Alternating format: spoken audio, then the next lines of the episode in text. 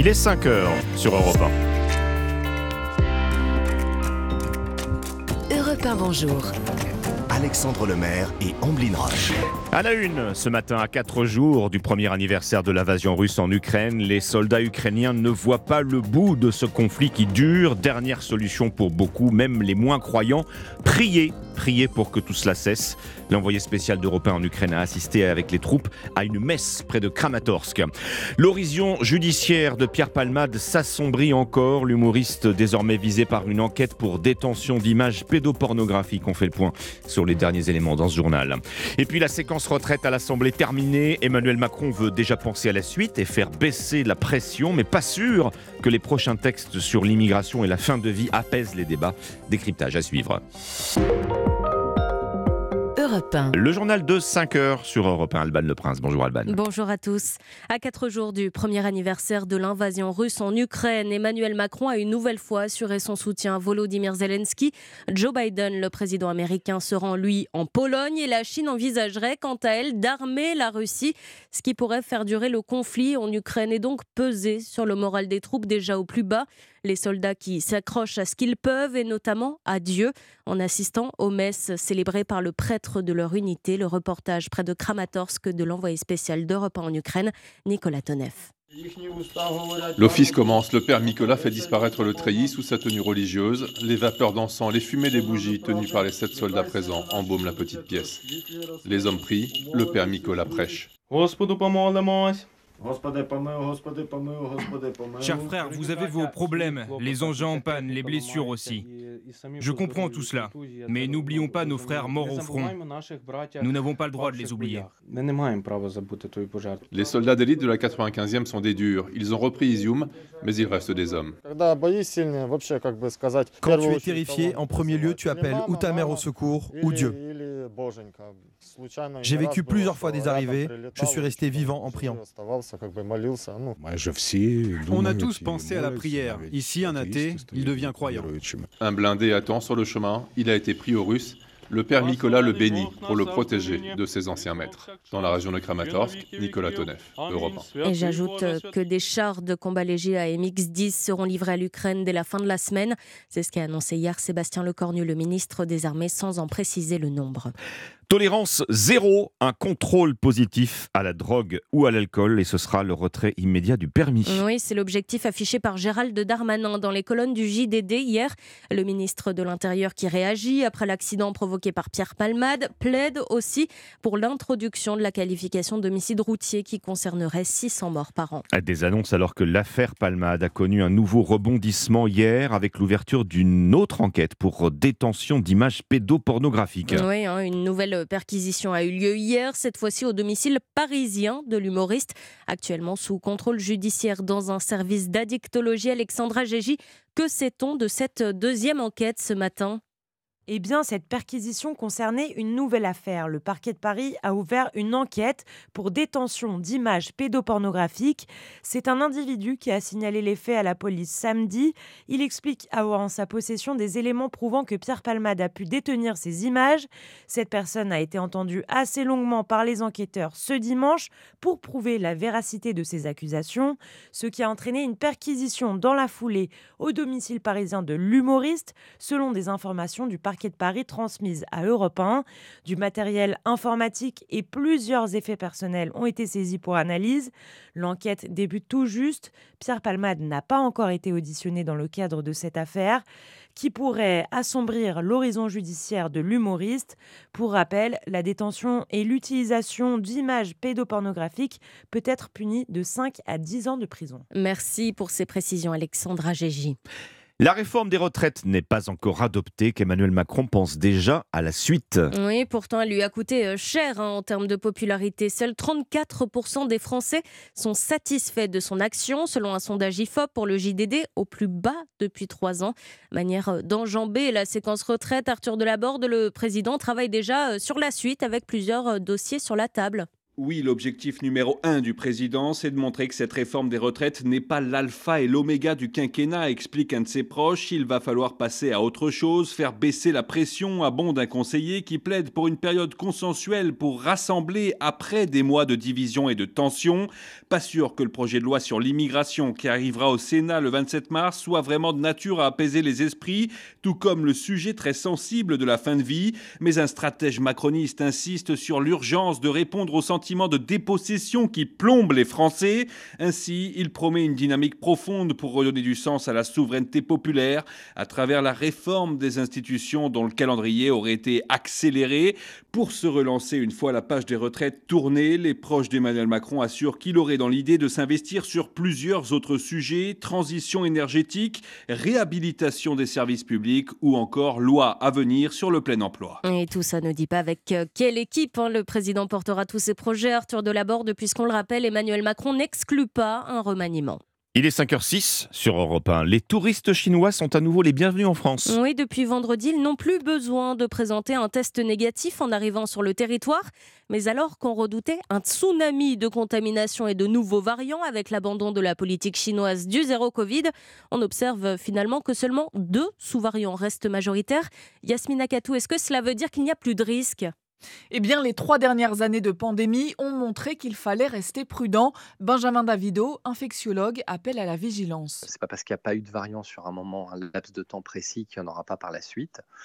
Il y a un institut très sérieux anglais qui s'appelle l'Institut Air Infinity, et cet institut fait la modélisation avec un risque de rebond euh, du Covid autour du mois de mars en Chine et ou ensuite en Europe. Mais la fin de la politique zéro Covid en Chine pourrait être bénéfique pour l'avenir de la pandémie dans le monde. Peut-être que ce dernier maillon de la chaîne, qui finalement était quelque part des irréductibles chinois, s'il fallait trouver une image, font que peut-être qu'on va arriver dans une situation où le virus ayant circulé de façon pandémique dans l'ensemble des pays du monde ayant créé une sorte d'immunité collective mais transitoire, fait que peut-être que le virus va enfin se saisonnaliser. Il sera donc intéressant, dit l'infectiologue, d'observer dans quelle mesure la Chine sera capable ou non de gérer les prochaines vagues. Yasmina Katou, spécialiste santé d'Europe 1. Lumineux et très coloré sur plus de 200 mètres carrés. Que serait l'Opéra Garnier à Paris sans le plafond signé Marc Chagall? Il serait en tout cas euh, beaucoup plus triste. Chagall à l'honneur en ce moment à l'Atelier des Lumières à Paris dans une exposition numérique immersive. 140 projecteurs diffusent l'ensemble des créations du peintre sur plus de 3000 mètres carrés. Visite pour Europe 1 avec Marie Jiquel. L'atelier des Lumières semble s'être transformé en cathédrale bariolée. Tout le bestiaire surnaturel, les créatures ailées de Marc Chagall s'animent devant un public de petits et grands éclairés par les couleurs cramoisies du peintre. Ambiance spirituelle avec ses projections de lumière qui rappellent aussi le travail du peintre sur les vitraux. Et puis, sur un air de Carmen, place au chef-d'œuvre de Chagall, le plafond de l'Opéra Garnier. Une fresque monumentale et mouvante qui se prête bien à l'atelier des Lumières pour Mérette Meyer, la petite fille de Marc Chagall.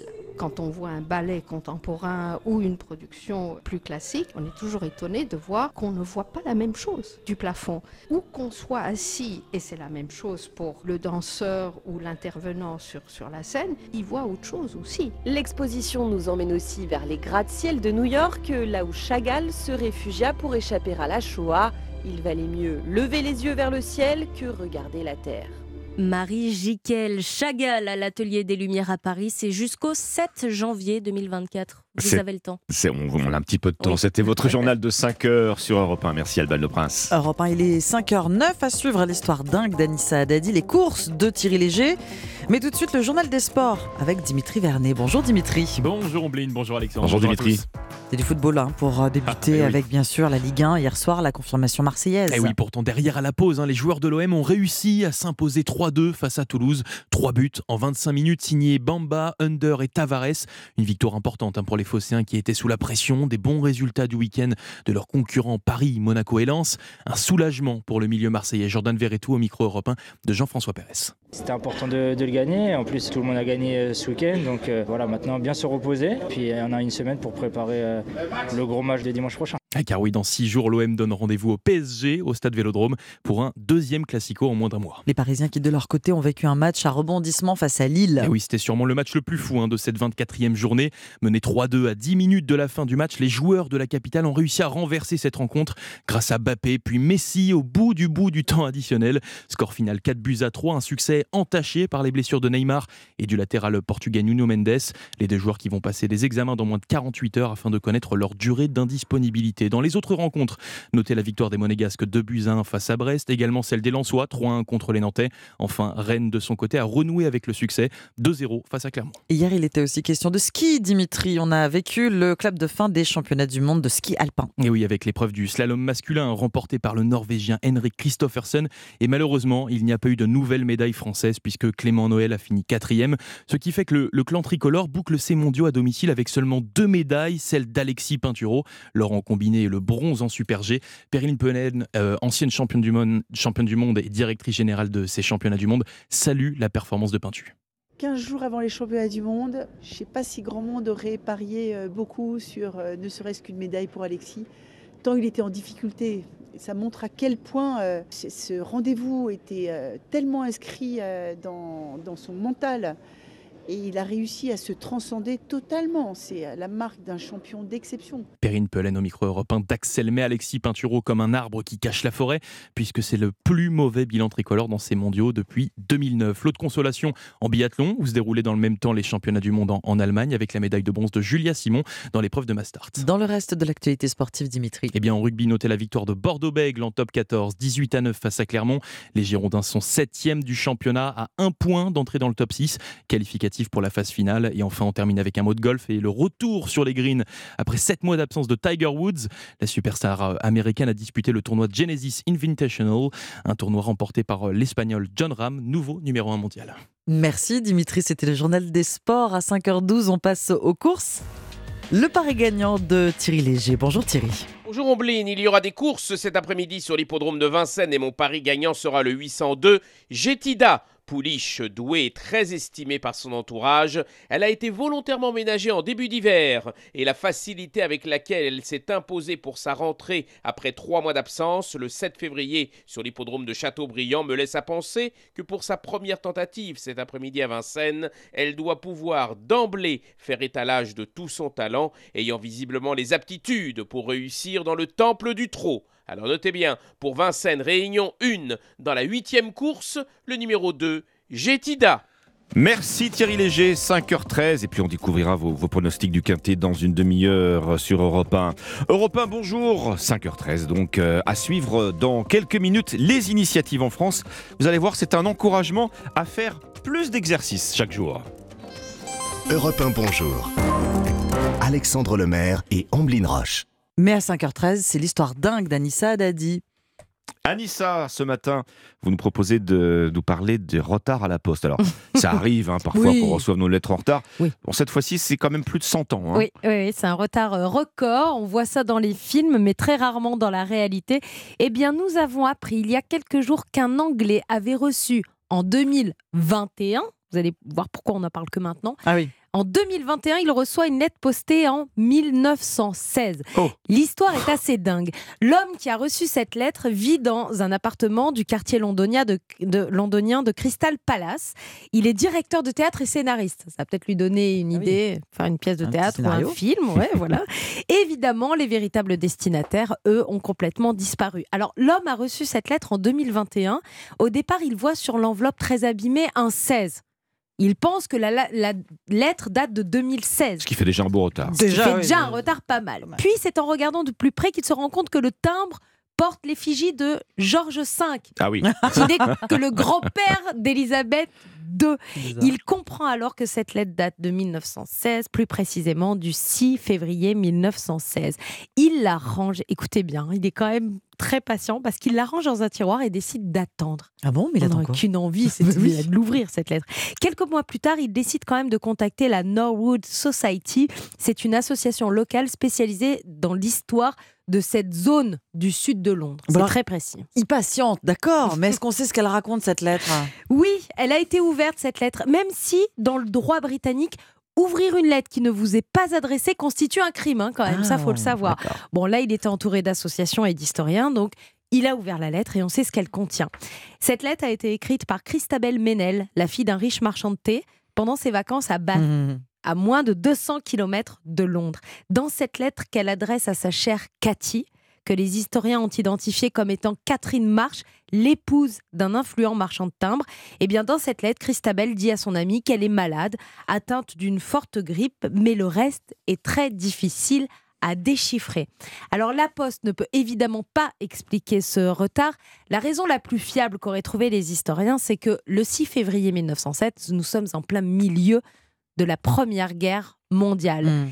Ce bureau de poste a été très touché par cette Première Guerre Mmh. mondiale et en 2021, il était en travaux. Cette lettre aurait donc été retrouvée peut-être derrière un meuble, tombée euh, derrière un drôle. meuble ou dans Ouais, une, ouais. sur une plainte. Et voilà pourquoi elle est ressortie de ce bureau de poste en 2021. Elle a été retrouvée, elle a été postée aussi.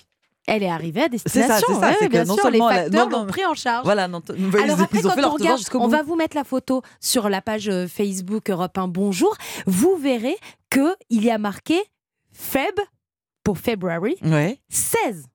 Donc même les facteurs auraient pu croire que c'était Ah, une lettre c'est de vrai. 2016. On ne sait pas que c'est 1916 au départ si on regarde pas le timbre. Bon, ce qui est amusant dans votre histoire, c'est que la destinataire était donc euh, la femme d'un marchand de timbres, en plus. c'est ça l'ironie, l'ironie du sort. C'est drôle. Merci beaucoup, Anissa. Europe 1 Bonjour. Alexandre Lemaire et Omblin Roche. 5h17 sur Europe 1. Bon réveil avec euh, les initiatives en France. Vous allez trouver euh, ici même une motivation supplémentaire pour marcher encore plus chaque jour. Bonjour, Benjamin Dodignac. Bonjour. Avec Louis Roblin et Baptiste Villain, vous avez créé la start-up Macadam. Merci beaucoup d'être avec nous sur Europe 1. Macadam, pour nous engager à fouler plus et plus longtemps le pavé, être récompensé pour marcher, c'est le concept, Benjamin Dodignac. Exactement, exactement, c'est le concept. On est là, nous, pour euh, motiver les gens à marcher un peu plus tous les jours. On s'est rendu compte que la plupart des gens avaient une activité qui était sédentaire. Et euh, on s'est dit que grâce aux applications mobiles et à tout ce qu'on appelle, nous, la gamification, donc le fait de euh, proposer des petits défis aux gens, de leur faire gagner des points, etc., on pouvait essayer d'avoir une bonne action. Et, et pour le coup, bah là, on essaie de motiver les gens à marcher plus au quotidien. Oui, parce que c'est l'idée de rendre actifs les moins sportifs d'entre nous. Parce que ceux qui font du sport et ceux qui marchent tous les jours, eux, il n'y a pas de problème. C'est ceux qui bougent pas de leur chaise. Alors, nous, on essaie vraiment de toucher tout le monde. hein. C'est-à-dire que même si vous êtes très sportif, vous pouvez très bien utiliser l'application. Mais c'est vrai que, on va dire que faire en sorte que les gens marchent plus, c'est déjà un, un premier pas vers le fait d'avoir une vie un peu plus active. On essaie de motiver les gens donc à faire euh, 5 000, 6 000, 7 000 pas par jour. On leur lance des défis dans l'application. On leur dit euh, aujourd'hui essaye de marcher 10 000 pas, ce week-end Hmm. essaye de faire 30 000 pas, va marcher avec un ami. Ah, vous voyez, on, on essaie de pousser vraiment les gens à marcher plus et, euh, et on se rend compte qu'en fait les, les, les gens nous remercient parce qu'ils voient qu'ils ont une vie de plus en plus active et puis ben vous commencez à un peu plus à marcher et puis après vous allez commencer à mieux manger et puis vous allez commencer à faire de plus en plus d'activités et puis après pourquoi pas vous mettre euh, au sport, à la boxe. je-. C'est un cercle vertueux que vous décrivez. L'application Podomètre, euh, Macadam, c'est important ce que vous dites, est pensée comme un jeu. Vous parliez de faire des challenges, c'est ça? Comment ça se présente euh, exactement? Quand on s'inscrit Comment on commence? Ouais, alors oui, c'est pensé comme un jeu. Donc, euh, donc les Américains, ils appellent ça la gamification. Donc c'est vraiment Oui, le fait de rendre une activité classique comme un jeu. Et donc, bah, du coup, quand vous téléchargez l'application, donc euh, on va vous demander de nous donner accès au podomètre de votre téléphone. Donc là, c'est vraiment juste, on a un accès en lecture au, au compteur de pas de votre téléphone. Et donc du coup, c'est-à-dire que sur l'application Macadam, vous verrez sur l'écran d'accueil un compteur, d'accord, sur, le- sur les pas que vous faites à la journée. Et vous avez différents paliers sur cette application. Et chaque palier vous permet de gagner donc euh, ce qu'on appelle des coins dans l'application, donc euh, des, des pièces en, en anglais. Et plus vous allez vous dépasser, plus vous allez participer à des challenges, plus vous allez pouvoir gagner des coins en plus. Et c'est ça qui va vous motiver. Et c'est là où vraiment on a cette notion de jeu. On va aussi avoir en fait tout un système de challenge, de défis avec ses amis. Vous allez pouvoir vous comparer, dire ah bah tiens j'ai marché plus que toi aujourd'hui, ou encourager euh, ses proches à dire attends tu pourrais marcher un petit peu plus aujourd'hui, être un peu plus actif. C'est comme ça que ça fonctionne. Donc vraiment c'est sur le principe du reward, des récompenses. Donc on, se motive les uns les autres et puis on, est récompensé parce qu'on a fait des efforts euh, sur cette journée. Et à la différence de nombreux podomètres, euh, Benjamin Dodignac, vous avez souhaité rendre les récompenses nettement plus attractives. Et c'est ça le point fort de euh, Macadam. Parce que en gros, la, la, la promesse de Macadam, c'est euh, Macadam, c'est l'application qui vous paye pour marcher. Ça paraît très fort comme ça, comme concept, mais en fait, euh, c'est assez simple à expliquer. C'est juste que nous, comme euh, toutes les applications sociales, on gagne de l'argent grâce aux publicités sur l'application, vous savez. Mhm. Et en fait, bah, nous, ce qu'on fait, c'est juste qu'on reverse en fait une partie de la valeur qu'on génère avec nos recettes publicitaires à nos utilisateurs. Et petit à petit, bon, ils vont pas devenir riches avec l'application, mais c'est déjà motivant, c'est de l'argent en plus. Et ils peuvent donc soit retirer cet argent, dire bon bah je veux un, un virement bancaire sur mon compte bancaire pour me faire plaisir, faire ce que je veux. Ou alors, demain, ils pourront euh, le donner à des associations. On va essayer de faire rentrer des projets associatifs dans l'application. Ou alors, ils pourront euh, bénéficier de, de, promos chez des marques partenaires. Pour nous donner une idée, combien de pas faut-il faire pour être euh, récompensé? Ah bah, dès 3000 pas la journée, vous êtes récompensé. C'est-à-dire qu'en Ah fait, oui. on a différents paliers. Voyez, donc euh, en gros, euh, nous, on essaie de pousser les gens à faire jusqu'à 20 000 pas par jour. Si vous faites 20 000 pas, vous gagnez euh, 200 coins, en gros, dans l'application. Et c'est dans un temps de durée limité, les récompenses? Si on réalise les 20 000 pas sur trois jours, est-ce que les récompenses sont les mêmes? C'est c'est pas dans la journée obligatoirement? En fait, nous, on, on fait, ce qu'on fait, c'est qu'on demande à nos utilisateurs de venir dans l'application et de valider leurs pas en fin de journée. C'est-à-dire que voilà, aujourd'hui, vous avez marché 5000 pas. En fin de journée, vous allez, vous allez rentrer dans l'application et vous allez convertir vos pas en coins. Donc, si on n'avait fait que 5000, bah, vous, vous gagnerez une, la, la- la récompense qui correspond aux 5000 pas dans l'application. Bien sûr. Ça fonctionne avec la course, avec notre footing du matin? Exactement, et ça marche même avec le vélo. Moi qui fais beaucoup Ah de oui. vélo, j'ai essayé avec le vélo, ça fonctionne bien. À partir du moment où vous avez le téléphone dans la poche, vous savez, en fait, c'est très simple. hein, on utilise vraiment le système, du, le compteur classique du, du téléphone. Mm. hein, c'est quelque chose de natif.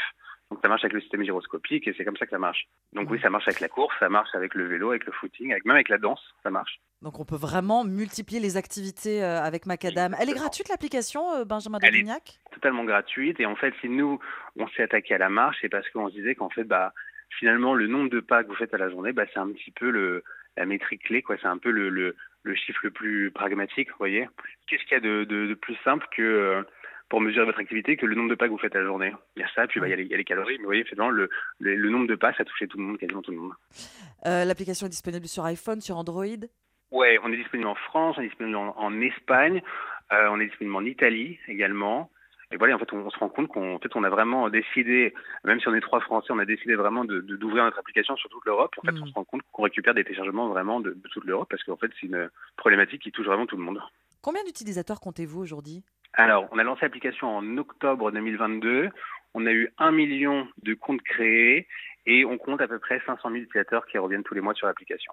Alors quelle est la suite euh, Alors c'est vrai qu'elle est toute neuve, euh, l'application, on pense déjà à demain, mais quels sont vos projets? Alors du coup, nous, ce qu'on aimerait, c'est être capable, en fait, comme je vous disais, le, la marche, on pense que c'est le, c'est le bon point de départ, mais nous, ce qu'on voudrait demain, c'est essayer de, de pousser les gens à faire de plus en plus d'activités, donc de rendre les gens plus actifs, l'idée de qu'ils se lèvent de leur canapé, et on va essayer de récompenser plus que la marche.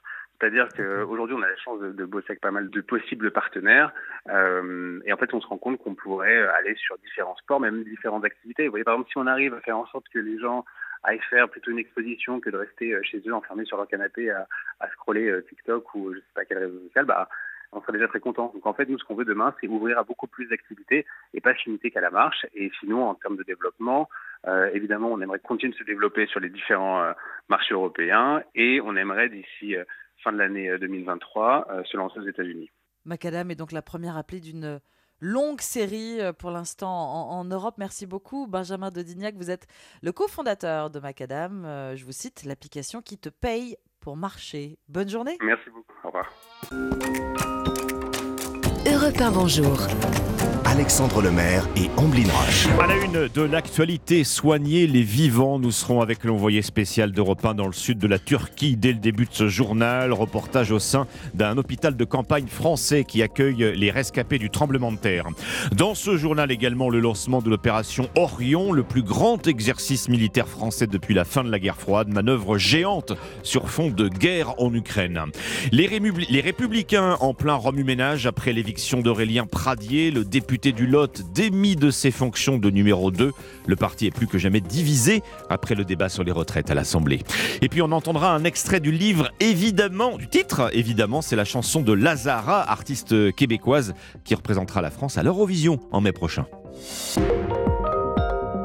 Europe Europe 1. Le journal de 5h30, Christophe Lamar. Bonjour Christophe. Bonjour Alexandre, bonjour à tous. La Turquie annonce l'arrêt de la majorité des recherches. Deux semaines après le tremblement de terre, les autorités se sont rendues à l'évidence. Les opérations de grande ampleur ne pourront déboucher au mieux que sur des miracles isolés. Aucun survivant n'a pu être dégagé des ruines depuis plus de 24 heures. Il faut maintenant penser à soigner les milliers de blessés. C'est la mission des secouristes français dépêchés sur place. Wilfried de Villers est l'envoyé spécial d'Europe 1 à Golbazi, dans le sud du pays, où un hôpital de campagne a été installé. Reportage. Appuyé sur son déambulateur, Baran ne parvient plus à marcher correctement. Ça me fait mal. Mon genou est très gonflé. Dès que je bouge, j'ai des douleurs. Je peux marcher avec mes cannes, mais c'est compliqué. Le vieil homme a d'abord voulu se rendre à l'hôpital de la ville, mais il ne fonctionne plus que partiellement. Alors les médecins turcs l'ont envoyé ici.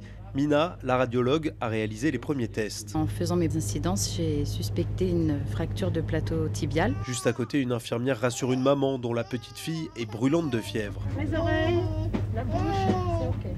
Elle fait de l'hyperpyrexie, nous ont-ils dit. Ils l'ont examiné hier. On vient pour faire un suivi. Dans cet espace réduit, tout fonctionne comme dans un hôpital classique. Deux blocs opératoires sont même prêts pour les urgences chirurgicales. Les membres de l'équipe médicale ont déjà réalisé plus de 300 consultations. Des fractures de jambes, des fractures de bras. Le médecin colonel Isabelle Arnaud. Des plaies qui ont été vues très rapidement dans un premier temps et des patients qui reviennent pour faire des pansements. On a reçu beaucoup d'insuffisance respiratoire euh, chronique. L'hôpital de campagne devrait encore rester installé pour trois semaines. Golbashi, Wilfried de Villers, Europe 1. Ah, et le bilan s'élève à près de 45 000 morts en Turquie et en Syrie. Le chef de la diplomatie américaine, Anthony Blinken, était sur place hier. Il a annoncé le déblocage de 100 millions de dollars d'aide supplémentaires. Voici bientôt un an donc que l'Ukraine tente de repousser l'invasion russe. On ne voit toujours aucune solution au conflit. L'Ukraine recevra les premiers chars légers AMX-10 RC dès la fin de cette semaine, promesse du ministre de la Défense Sébastien Lecornu. Dans le Figaro ce matin, une grande enquête Ipsos sur la perception de ce conflit. Si les Européens approuvent massivement les sanctions contre la Russie, l'Institut relève que le soutien à Kiev a tendance à s'éroder. La paix, seule issue possible, mais à quel prix? Celui fixé par les Ukrainiens eux-mêmes. C'est le sens de la conversion la conversation entre Emmanuel Macron et Volodymyr Zelensky hier. Le président français assure qu'il soutiendra le plan de paix en 10 points proposé par son homologue ukrainien lors du dernier G20. Qui veut la paix prépare la guerre, dit le proverbe. Et eh bien, c'est dans ce contexte que la France relance les grandes manœuvres militaires. Opération Orion, c'est le nom de code de cet entraînement grandeur nature.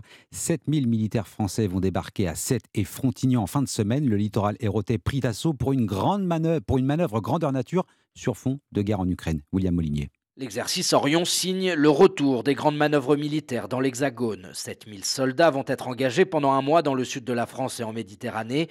Des parachutages et des débarquements amphibies dans la région de Sète et de Castres vont être menés. Cette opération doit montrer la capacité des armées françaises à entrer en premier sur un territoire hostile et très bien défendu. Orion se poursuivra mi-mars avec une période de gestion de crise interministérielle où la résilience des institutions sera mise à l'épreuve. Avant un retour au printemps, sur le champ de bataille dans le Grand Est Combat d'artillerie, de chars et troupes à pied, le scénario sera cette fois-ci celui d'un conflit de haute intensité entre deux armées conventionnelles sur des fronts multiples, terre, air, mer, mais aussi espace, cyber et lutte informationnelle. Jusqu'à 15 000 militaires français et alliés engagés pour s'entraîner au plus près des conditions dans lesquelles s'affrontent aujourd'hui Russes et Ukrainiens dans le Donbass. William Molinier, spécialiste défense à Europe 1. Le débat sur la réforme des retraites va reprendre le 2 mars au Sénat chez les Républicains il a laissé euh, des traces, hein, des traces profondes. Exit Aurélien Pradier, évincé de son poste de numéro 2 pour ses prises de position à contre-courant du parti. Décision du président Éric Ciotti, exaspéré par l'attitude du député du Lot, soupçonné de vouloir mener une aventure personnelle. Alexandre Chauveau, Aurélien Pradier reste chez les Républicains et devrait continuer à faire entendre sa voix. Oui, parce qu'Aurélien Pradier compte bien capitaliser sur cette séquence, satisfait d'avoir, dit-il, rendu le sujet des carrières longues incontournable. Le député du Lot, encore méconnu il y a six mois, a profité de la campagne pour la présidence des Républicains pour faire entendre sa ligne, celle d'une droite plus axée sur le social, à l'opposé de ce que son parti défend depuis des années. Pour autant, son éviction de l'organigramme de LR sonne comme un coup dur, car Aurélien Pradier est minoritaire, pour ne pas dire isolé au sein des Républicains. Si sa position sur les carrières longues a convaincu une part non négligeable de députés à droite, son attitude attitude jugée trop personnelle et jusqu'au boutiste irrite les cadres. Difficile donc, en l'absence de troupes, d'envisager un départ du parti. Je resterai fidèle à ma famille politique, confirme d'ailleurs Aurélien Pradier. Il est cette semaine, comme ses collègues, en vacances. De quoi apaiser les esprits, veut-on croire, du côté de la direction de LR. Avec Éric Ciotti, la rupture semble pourtant consommée et leur cohabitation à l'Assemblée devrait logiquement en pâtir. Le président des Républicains qui doit désormais convaincre les députés LR de voter la réforme. Un rejet du texte par manque de voix LR serait vu comme un désaveu pour le patron du parti. Alexandre Chauveau du service politique d'Europe 1. À gauche, on ne sort pas tout à fait indemne non plus de ces 15 jours de débat à l'Assemblée. La stratégie de la France insoumise maintient des amendements, quoi qu'il arrive, à déplu à ses alliés de la NUPES. Elle n'a pas convaincu les syndicats non plus. Le leader de la CGT, Philippe Martinez, accuse Jean-Luc Mélenchon de ne pas avoir facilité la clarté des débats et des positions. La Poste est-elle en danger? Les maires des communes rurales s'inquiètent pour l'avenir des guichets locaux. L'entreprise est déjà en pleine transformation. Elle doit gérer un premier échec annoncé, la disparition du timbre rouge au profit du e-timbre, timbre dématérialisé, largement contesté par la clientèle. 3500 utilisateurs quotidiens au lieu des 5000 escomptés. La Poste s'interroge sur, sur la pérennité de ce service. Elle s'interroge aussi sur le fonctionnement de ses bureaux locaux. Leur fréquentation a chuté de 52% en 5 ans. La Poste cherche des solutions Reportage à Mutzenheim, près de Colmar, de la correspondante d'Europe 1, Mélina Fachin. Ici, vous mettez votre nom, prénom et la signature, s'il vous plaît. Bonjour. Dans cette commune de 1200 habitants, on ne se bouscule pas au bureau de poste. Ça fait au moins trois ans que j'étais pas là. Euh, rien que pour les timbres, euh, maintenant je passe par les timbres en ligne. On peut même envoyer des lettres avec accusé de réception par mail, donc euh, c'est clair qu'on va plus se déplacer au bureau de poste physiquement. Anne-Marie travaille ici depuis 22 ans. On a beaucoup moins de monde maintenant qu'il y a 20 ans.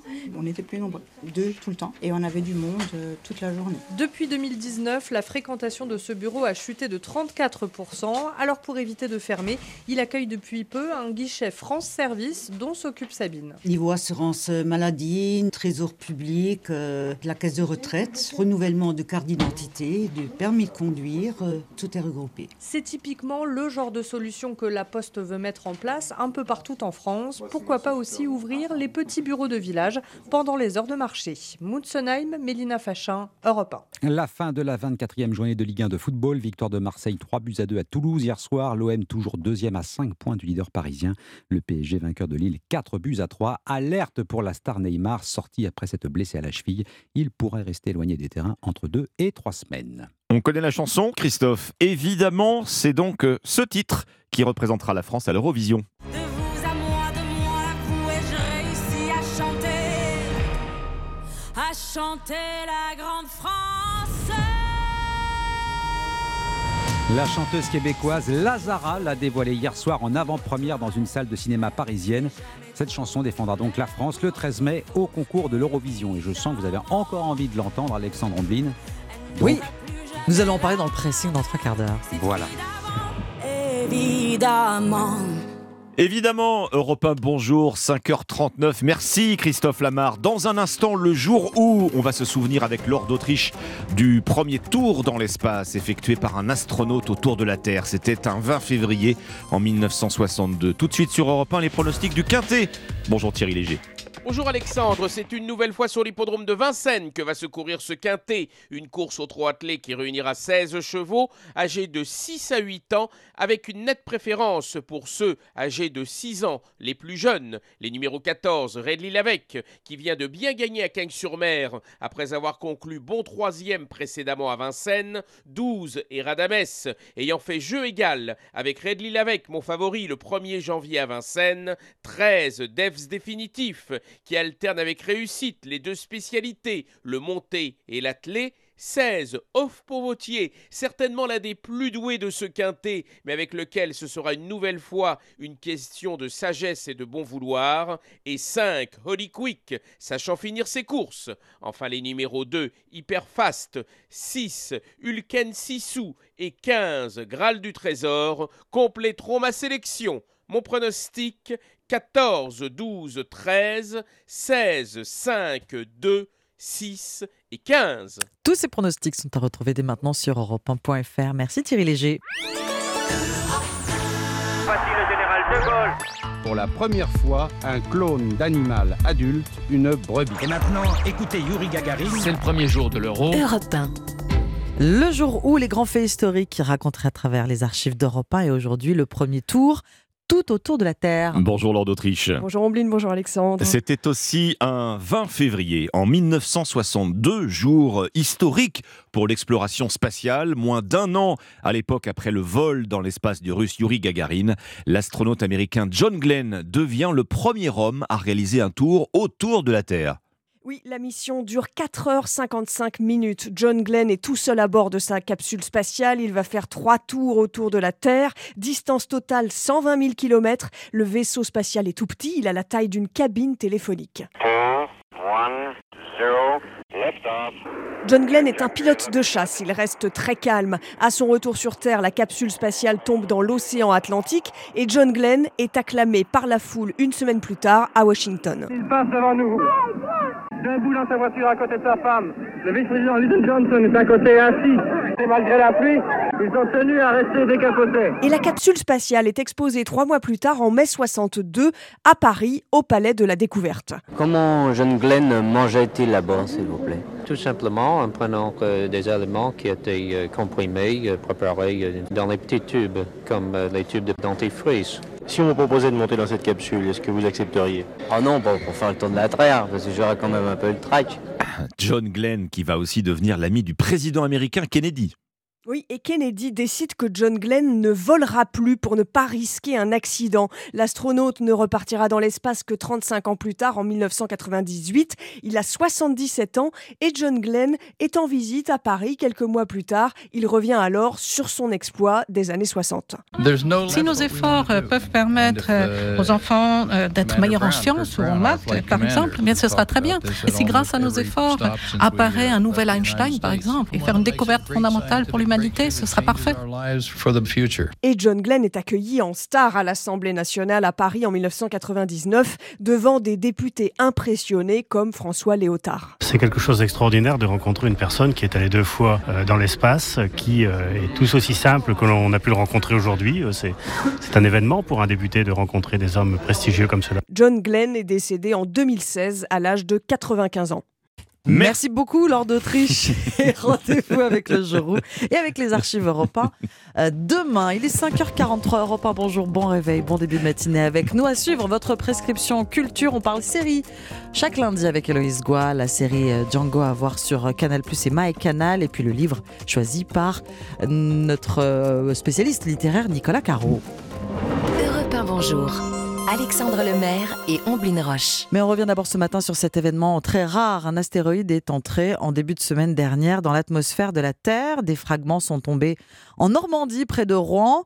Dès lors, s'est ouverte une véritable chasse à la météorite, avec le concours de scientifiques et de dizaines de passionnés. Toute une série de fragments de météorites ont été euh, retrouvés. Le planétologue Sylvain Boulet a participé aux recherches, professeur à Paris-Saclay, membre du groupe de scientifiques du projet Vigiciel. Sylvain Boulet est ce matin votre invité, Alexandre. Bonjour Sylvain Boulet. Bonjour. Vous avez donc découvert, euh, depuis euh, la chute de cet astéroïde, toute une série de morceaux de météorites. hein. C'est un événement très rare. Euh, C'est peut dire que les chances d'en retrouver étaient extrêmement minces.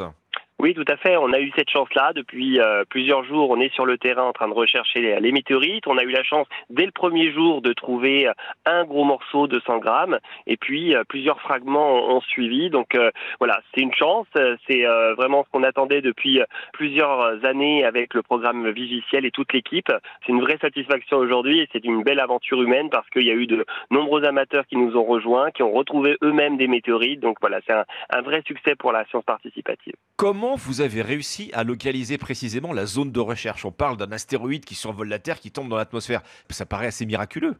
En fait, c'est vraiment le résultat d'un travail euh, collaboratif international, c'est-à-dire que tout a commencé par euh, l'observation de l'astéroïde, euh, notamment par une équipe hongroise qui a pu calculer la trajectoire et calculer le point d'impact avec la Terre. Et puis, ça a repris aussi avec des collaborations avec notamment une équipe canadienne qui a été capable de calculer la première ellipse de chute au niveau justement de, au sud-ouest de, de Dieppe, avec qui on travaille et avec qui nous sommes très proches, qui ont pu nous alerter très rapidement.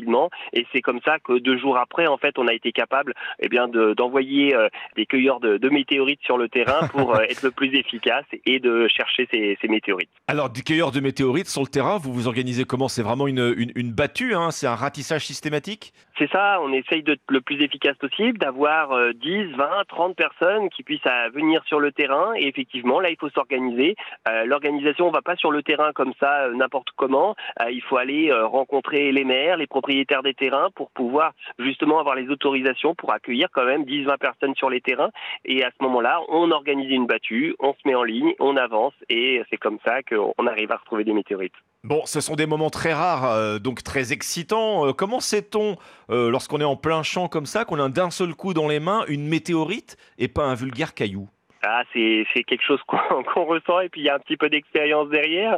C'est qu'effectivement, euh, euh, la première chose qu'on voit et qu'on essaye de, de deviner, d'observer, c'est cette fameuse croûte de fusion qui est autour de, de la météorite, cette fameuse croûte fondue qui se forme lors de la traversée du morceau dans l'atmosphère et qui laisse cette croûte très bien, euh, qui est très distincte en fait et, qu'on arrive à reconnaître.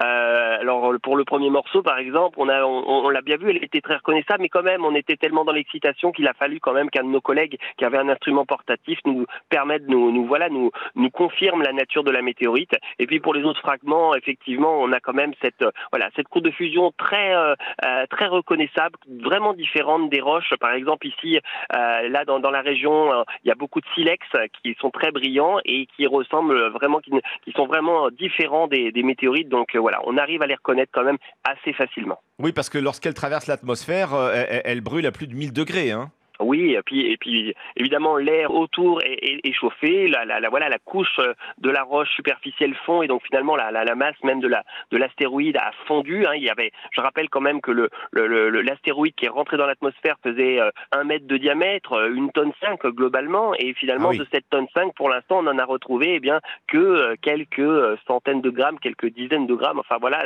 tout ça reste à préciser effectivement dans les, les prochains jours ce sont les premières météorites retrouvées en France depuis plus de dix ans. Hein. Et puis surtout, surtout, c'est seulement la troisième fois, je crois, dans l'histoire que des fragments d'astéroïdes sont retrouvés euh, après, après sa chute sur la Terre. Oui, tout à fait. Donc euh, évidemment, c'est une satisfaction de retrouver cette météorite après la météorite de 2011 hein, de Draveil.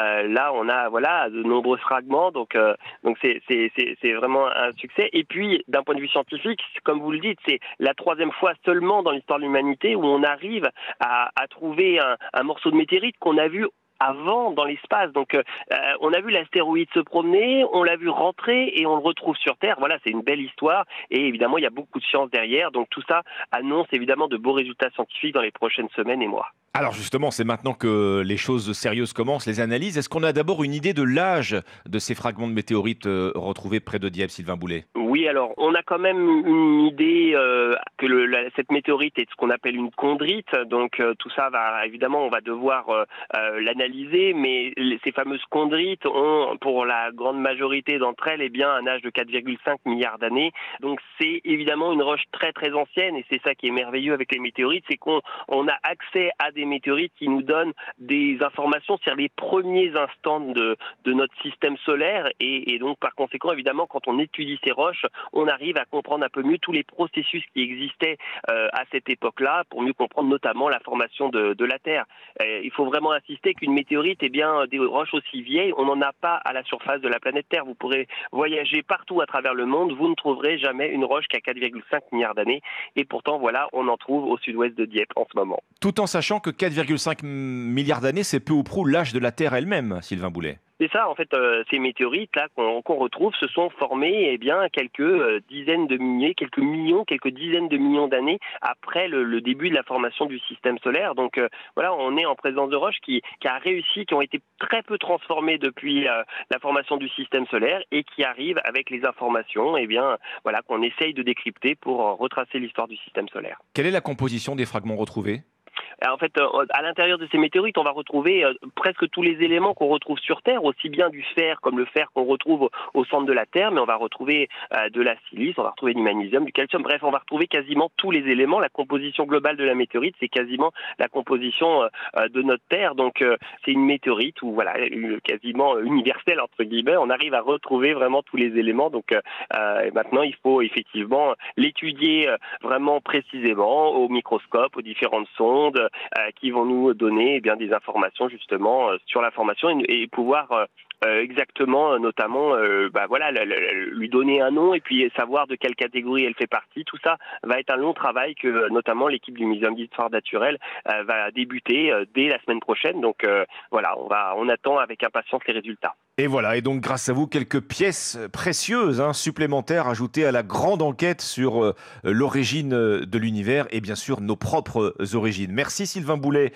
Je rappelle que vous êtes planétologue, professeur à Paris-Saclay. Vous êtes membre du groupe de scientifiques du projet Vigie Ciel. Merci à vous. Merci beaucoup. Europe 1, bonjour. À 5h51, les principaux titres de l'actualité de ce lundi 20 février, Alban Le Prince. Un automobiliste sur 5 testé positif aux stupéfiants en 2020. Vague de retraite permis en vue après les annonces de Gérald Darmanin hier qui souhaite une tolérance zéro suite à l'accident provoqué par Pierre Palmade. Le ministre de l'Intérieur compte également créer un délit d'homicide routier. À 4 jours de la date anniversaire de l'invasion russe en Ukraine, la Chine envisage d'armer la Russie c'est ce qu'assure le chef de la diplomatie américaine, Anthony Blinken, à l'issue d'un entretien avec son homologue chinois. Au Burkina Faso, l'armée annonce la fin officielle de l'opération Sabre sur son sol. Résultat de semaines de tensions entre la France et le Burkina et de la dénonciation d'accords de défense entre les deux pays. Quelques soldats français étaient encore présents hier soir, mais impossible de savoir combien ni leur date de départ. Et puis la 24e journée de Ligue 1, Paris renoue avec la victoire en battant Lille 4 buts à 3. Marseille conserve pour sa part la deuxième place. L'OM s'est imposé à Toulouse 3-2. 5h, 7h. Europe 1, bonjour. Bienvenue sur Europe 1, 5h52. Très bon réveil, très bon début de semaine. Voici votre prescription culture. Le conseil série du lundi avec Héloïse Gloa qui va nous rejoindre. Mais tout de suite avec nous, Nicolas Caro. Bonjour Nicolas. Bonjour Ombline, bonjour Alexandre. Alors Nicolas, vous nous apportez ce matin un livre qui fait parler de lui pour cette rentrée d'hiver. Ça s'appelle Client mystère chez Gallimard Collection Scribe. L'auteur Mathieu Lauverja, celui qui raconte l'histoire, est un livreur à Lille, un coursier à vélo avec son gros cube noir sur le dos, vous savez, pour livrer des pizzas, des menus sushi, des pâtes taille, des wraps végés. Il y va à fond, il enchaîne les livraisons pour gagner des sous.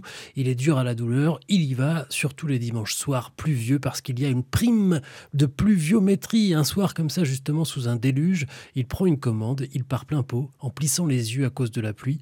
Il grille une priorité, comme toujours, avec de la musique dans le casque, mais cette fois, ça ne passe pas. Hmm, accident Accident. Une Clio, le livreur vole, il vit la seconde qui dure un siècle, vous savez, puis il s'étale par terre, mais ça va, il a mal, mais il peut se relever. La pizza 4 fromages n'a pas eu cette chance, elle ne se relèvera jamais. Et la première chose à laquelle il pense, lui, c'est qu'on va lui faire payer la note pour ça. Bref, urgence et verdict ensuite, épaule démise, coude fracturé et quelques autres blessures. Cinq semaines d'immobilisation, impossible de pédaler. Comment faire? Il cherche et il trouve une appli qui propose de jouer les clients mystères. Vous allez dans un hôtel ou dans un restaurant, vous jouez au client lambda et vous notez tout. C'est marrant et ça paye en plus. Alors il essaye, il commence avec un McDo, première mission c'est amusant, il joue les espions, il observe l'air de rien, est-ce que les employés se lavent bien les mains au bon moment, est-ce que tout est comme ça doit être, est-ce qu'on peut commander des frites sans sel, oui, bon, il note tout, il envoie, c'est fastoche. Bon bah tout va bien alors Nicolas Oui, et en plus, il est bon. Et il continue ah des conseillers bancaires, des boulangeries, des hôtels. Est-ce que le personnel reste souriant? Est-ce qu'il rechigne pour ci, pour ça? Ça se passe si bien qu'un jour, il reçoit un appel de Anne-Sophie Vittelotte, chasseuse de tête, chief officer chez PMGT wow, il professionnalise un peu plus cette activité, mais à force, il se rend compte que tout ça est terrible. Il est devenu un petit pion cafeteur du système, il note tout et tout le monde. C'est une critique, bien sûr, de l'ubérisation, mais c'est aussi un roman très bien construit, drôle parfois par le style, mais un humour grinçant et qui bascule dans une forme de désenchantement. C'est assez brillant. Client mystère donc de Mathieu Lauverja. Merci beaucoup Nicolas. La prescription série à présent avec Héloïse Goua. Bonjour. Bonjour Omeline, bonjour Alexandre, bonjour à tous. Bonjour Héloïse. Alors vous voulez nous parler ce matin de Django. C'est un western qui vous a beaucoup plu. Euh, c'est pas le premier Django hein, d'ailleurs qui arrive sur nos écrans. Et oui, cette série revisite le mythe d'un cow-boy créé en 1966 dans le western spaghetti culte de l'italien Sergio Corbucci, western qui s'appelait tout simplement Django. Ce personnage a encore gagné en notoriété avec le célèbre film de Quentin Tarantino. Et cette fois, Django n'est pas joué par Jamie Foxx, mais par le belge Matthias Schoenaerts qu'on avait découvert dans le film de Rouillé d'os. Et qu'est-ce qui lui arrive à ce nouveau Django? On est en 1872, Django débarque seul dans la Nouvelle Babylone, une ville du Texas créée par un esclave affranchi et une jeune orpheline. Et grâce à des flashbacks, on comprend que quelques années plus tôt, toute la famille de Django a été assassinée, sauf sa fille, qu'il compte bien retrouver dans cette ville. Alors sur place, cet étranger est vu d'un très mauvais œil, mais il dispose de qualités précieuses pour défendre la communauté et ses terres pleines de pétrole. Où est-ce que t'as appris à te battre? C'est pas important. Tu t'en sors avec un colt? Ouais. Alors c'est ton jour de chance, l'étranger. Si tu nous aides, je doublerai tes gains. Mais fais pas le malin. Viens avec nous. La musique, les dialogues, euh, l'ambiance, euh, Héloïse, on est dans un pur western, pur dur. Ah oui, tout y est, hein. les guerres de territoire, les fusillades dans les saloons, les cavales à cheval dans les paysages du Far West. Mais la série apporte tout de même une petite touche de modernité, notamment dans certains massacres qui se déroulent sur une BO très Frenchy.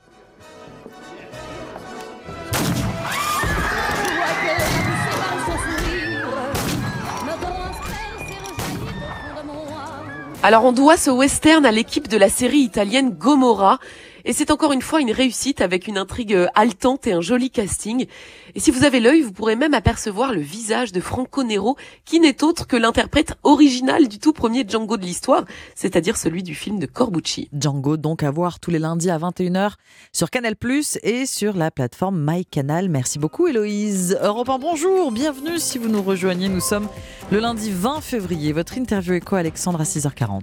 On va parler du nombre de défaillances d'entreprises. Elles sont en forte hausse en France, qu'on parle de redressement ou de liquidation judiciaire. Alors pourquoi autant d'entreprises en difficulté quand elles ne mettent pas la clé sous la porte? Quels sont les secteurs d'activité les plus touchés? Quels sont ceux qui sont au contraire épargnés? Euh, Pierre Pellouzet, médiateur national des entreprises, vient vous en parler à 6h40 sur Europe 1. Le retour du pressing, les trois articles à lire dans la presse ce matin, ce sera après le journal. Et avec euh, votre partition, Ombline. Marguerite, question de feeling, la musique de la comédie musicale Notre-Dame de Paris, c'est lui. Si je rêve, tant pis. Quand tu t'en vas, je dors plus la nuit. Mais tu n'es pas là. Et tu sais, j'ai envie d'aller là-bas, la tête en face, et de visiter ton paradis. Ça y est, c'est sûr, je me décide. Je faire le mur et je tombe dans le vide. Je tu m'attends près de fontaine. Je t'ai vu descendre d'un arc-en-ciel. Je me jette à l'eau des pluies d'été. Je mets du bateau dans mon quartier. Il fait très beau. On peut ramer. Est calme, on peut se tirer. Bah oui, parce que le coup de soleil, c'est lui aussi. Mais c'est vrai. En tout cas, l'interprétation, hein, car exceptionnellement, il ne signe pas la musique. Vous l'avez reconnu, ce sera la partition de Richard Cochent dans 20 minutes. Il est 6h sur Europe 1. Europe 1, bonjour. Alexandre Lemaire et Amblin Roche. Les États-Unis vont-ils déployer davantage de troupes en Europe? Washington et Varsovie sont en discussion alors que Joe Biden est attendu aujourd'hui en Pologne. Ce vendredi marquera le premier anniversaire de la guerre en Ukraine. Un homicide routier. Voici comment le ministre de l'Intérieur souhaite requalifier les accidents liés à la drogue ou à l'alcool. Alors qu'est-ce que ça change? On vous explique tout ça dans ce journal. Et puis, les athlètes ont quitté les stations de Courchevel et Méribel. Fin des championnats du monde de ski et l'heure du bilan avec l'envoyé spécial d'Europe 1. Un bilan euh, pas terrible hein, pour les Français. Europe 1. Le journal de 6 heures, Roman Oquet. Bonjour Roman. Bonjour à tous. Joe Biden en route pour la Pologne, pays aux portes de l'Ukraine. Déplacement du président américain avant une date, un an de guerre ce vendredi 24 février. Et dans ses valises, la Maison-Blanche annonce un message pour Vladimir Poutine. Alexis Guilleux, vous êtes le correspondant d'Europe 1 aux États-Unis. Alexis, depuis le début du conflit, c'est déjà la deuxième fois que Joe Biden choisit de se rendre en Pologne. Oui, en mars 2022, Joe Biden s'était rendu à Varsovie à la rencontre des réfugiés ukrainiens qui fuyaient leur pays. Selon le Premier ministre polonais, cette nouvelle visite sera l'occasion d'évoquer la présence militaire américaine en Pologne, 10 000 personnes aujourd'hui, effectif qui pourrait prochainement être renforcé. Joe Biden rencontrera le président Andrzej Duda et prononcera un discours demain centré sur l'unité du monde occidental face à l'invasion. Selon la Maison-Blanche, le président n'a pas prévu d'entrer en territoire ukrainien, mais il rappellera le rôle central des États-Unis et les 30 milliards de dollars d'aide militaire fournis à Kiev depuis un an. Dans sa volonté d'isoler Moscou, Washington garde aussi un œil sur la Chine. Présent ce week-end à Munich pour la conférence sur la sécurité, Anthony Blinken, le secrétaire d'État américain, s'est entretenu avec son homologue Wang Yi. Il l'a averti des conséquences si Pékin accentue son soutien à l'effort de guerre russe, alors que les États-Unis s'inquiètent de voir la Chine envoyer des armes à la Russie. Alexis Guilleux aux États-Unis pour Europe 1. Joe Biden est donc en route pour la Pologne ce lundi, tandis que le chef de la diplomatie chinoise, Wang Yi, part pour la Russie. Oui, Pékin, allié numéro 1 de Moscou, une coopération qui pourrait même prendre un tournant. On vient de l'entendre avec Alexis Guilleux. La Chine envisage donc de fournir des armes à la Russie. La correspondance de Sébastien Le Belzic à Pékin pour Europe 1. Wang Yi prépare déjà la visite annoncée mais pas encore confirmée du président chinois Xi Jinping à Moscou. Un an après le début de la guerre en Ukraine, le front sino-russe n'a pas failli, bien au contraire. La Chine a même augmenté ses importations de gaz et de pétrole russe de plus de 50% depuis le début du conflit. Pour la Chine, le partenariat avec Moscou est devenu une priorité. Wang Wenbin du ministère chinois des Affaires étrangères. Wang Yi aura un échange approfondi avec la partie russe sur le développement des relations Chine-Russie et sur les points chauds internationaux. La Chine veut profiter de cette visite pour travailler avec la Russie afin de promouvoir les relations bilatérales dans la direction fixée par les deux chefs d'État, de sauvegarder les droits et intérêts légitimes des deux parties. Officiellement, Pékin plaide pour une solution diplomatique pour mettre un terme à la guerre en Ukraine et accuse les Occidentaux de souffler sur les braises en fournissant des armes à Kiev. Mais les États-Unis accusent Pékin de faire exactement la même chose en contournant les sanctions internationales visant la Russie, allant même jusqu'à lui fournir des armes. Pékin, Sébastien Lebelzik, Europe 1. Russie, Chine donc et Ukraine, France, Emmanuel Macron et Volodymyr Zelensky ont échangé hier par téléphone une conversation où le président français a réassuré son soutien au chef d'État ukrainien. Sur Twitter, Zelensky a salué, je cite, la poursuite d'un dialogue amical avec Emmanuel Macron. 6h03 minutes sur Europe 1, c'est une affaire qui prend une autre dimension désormais.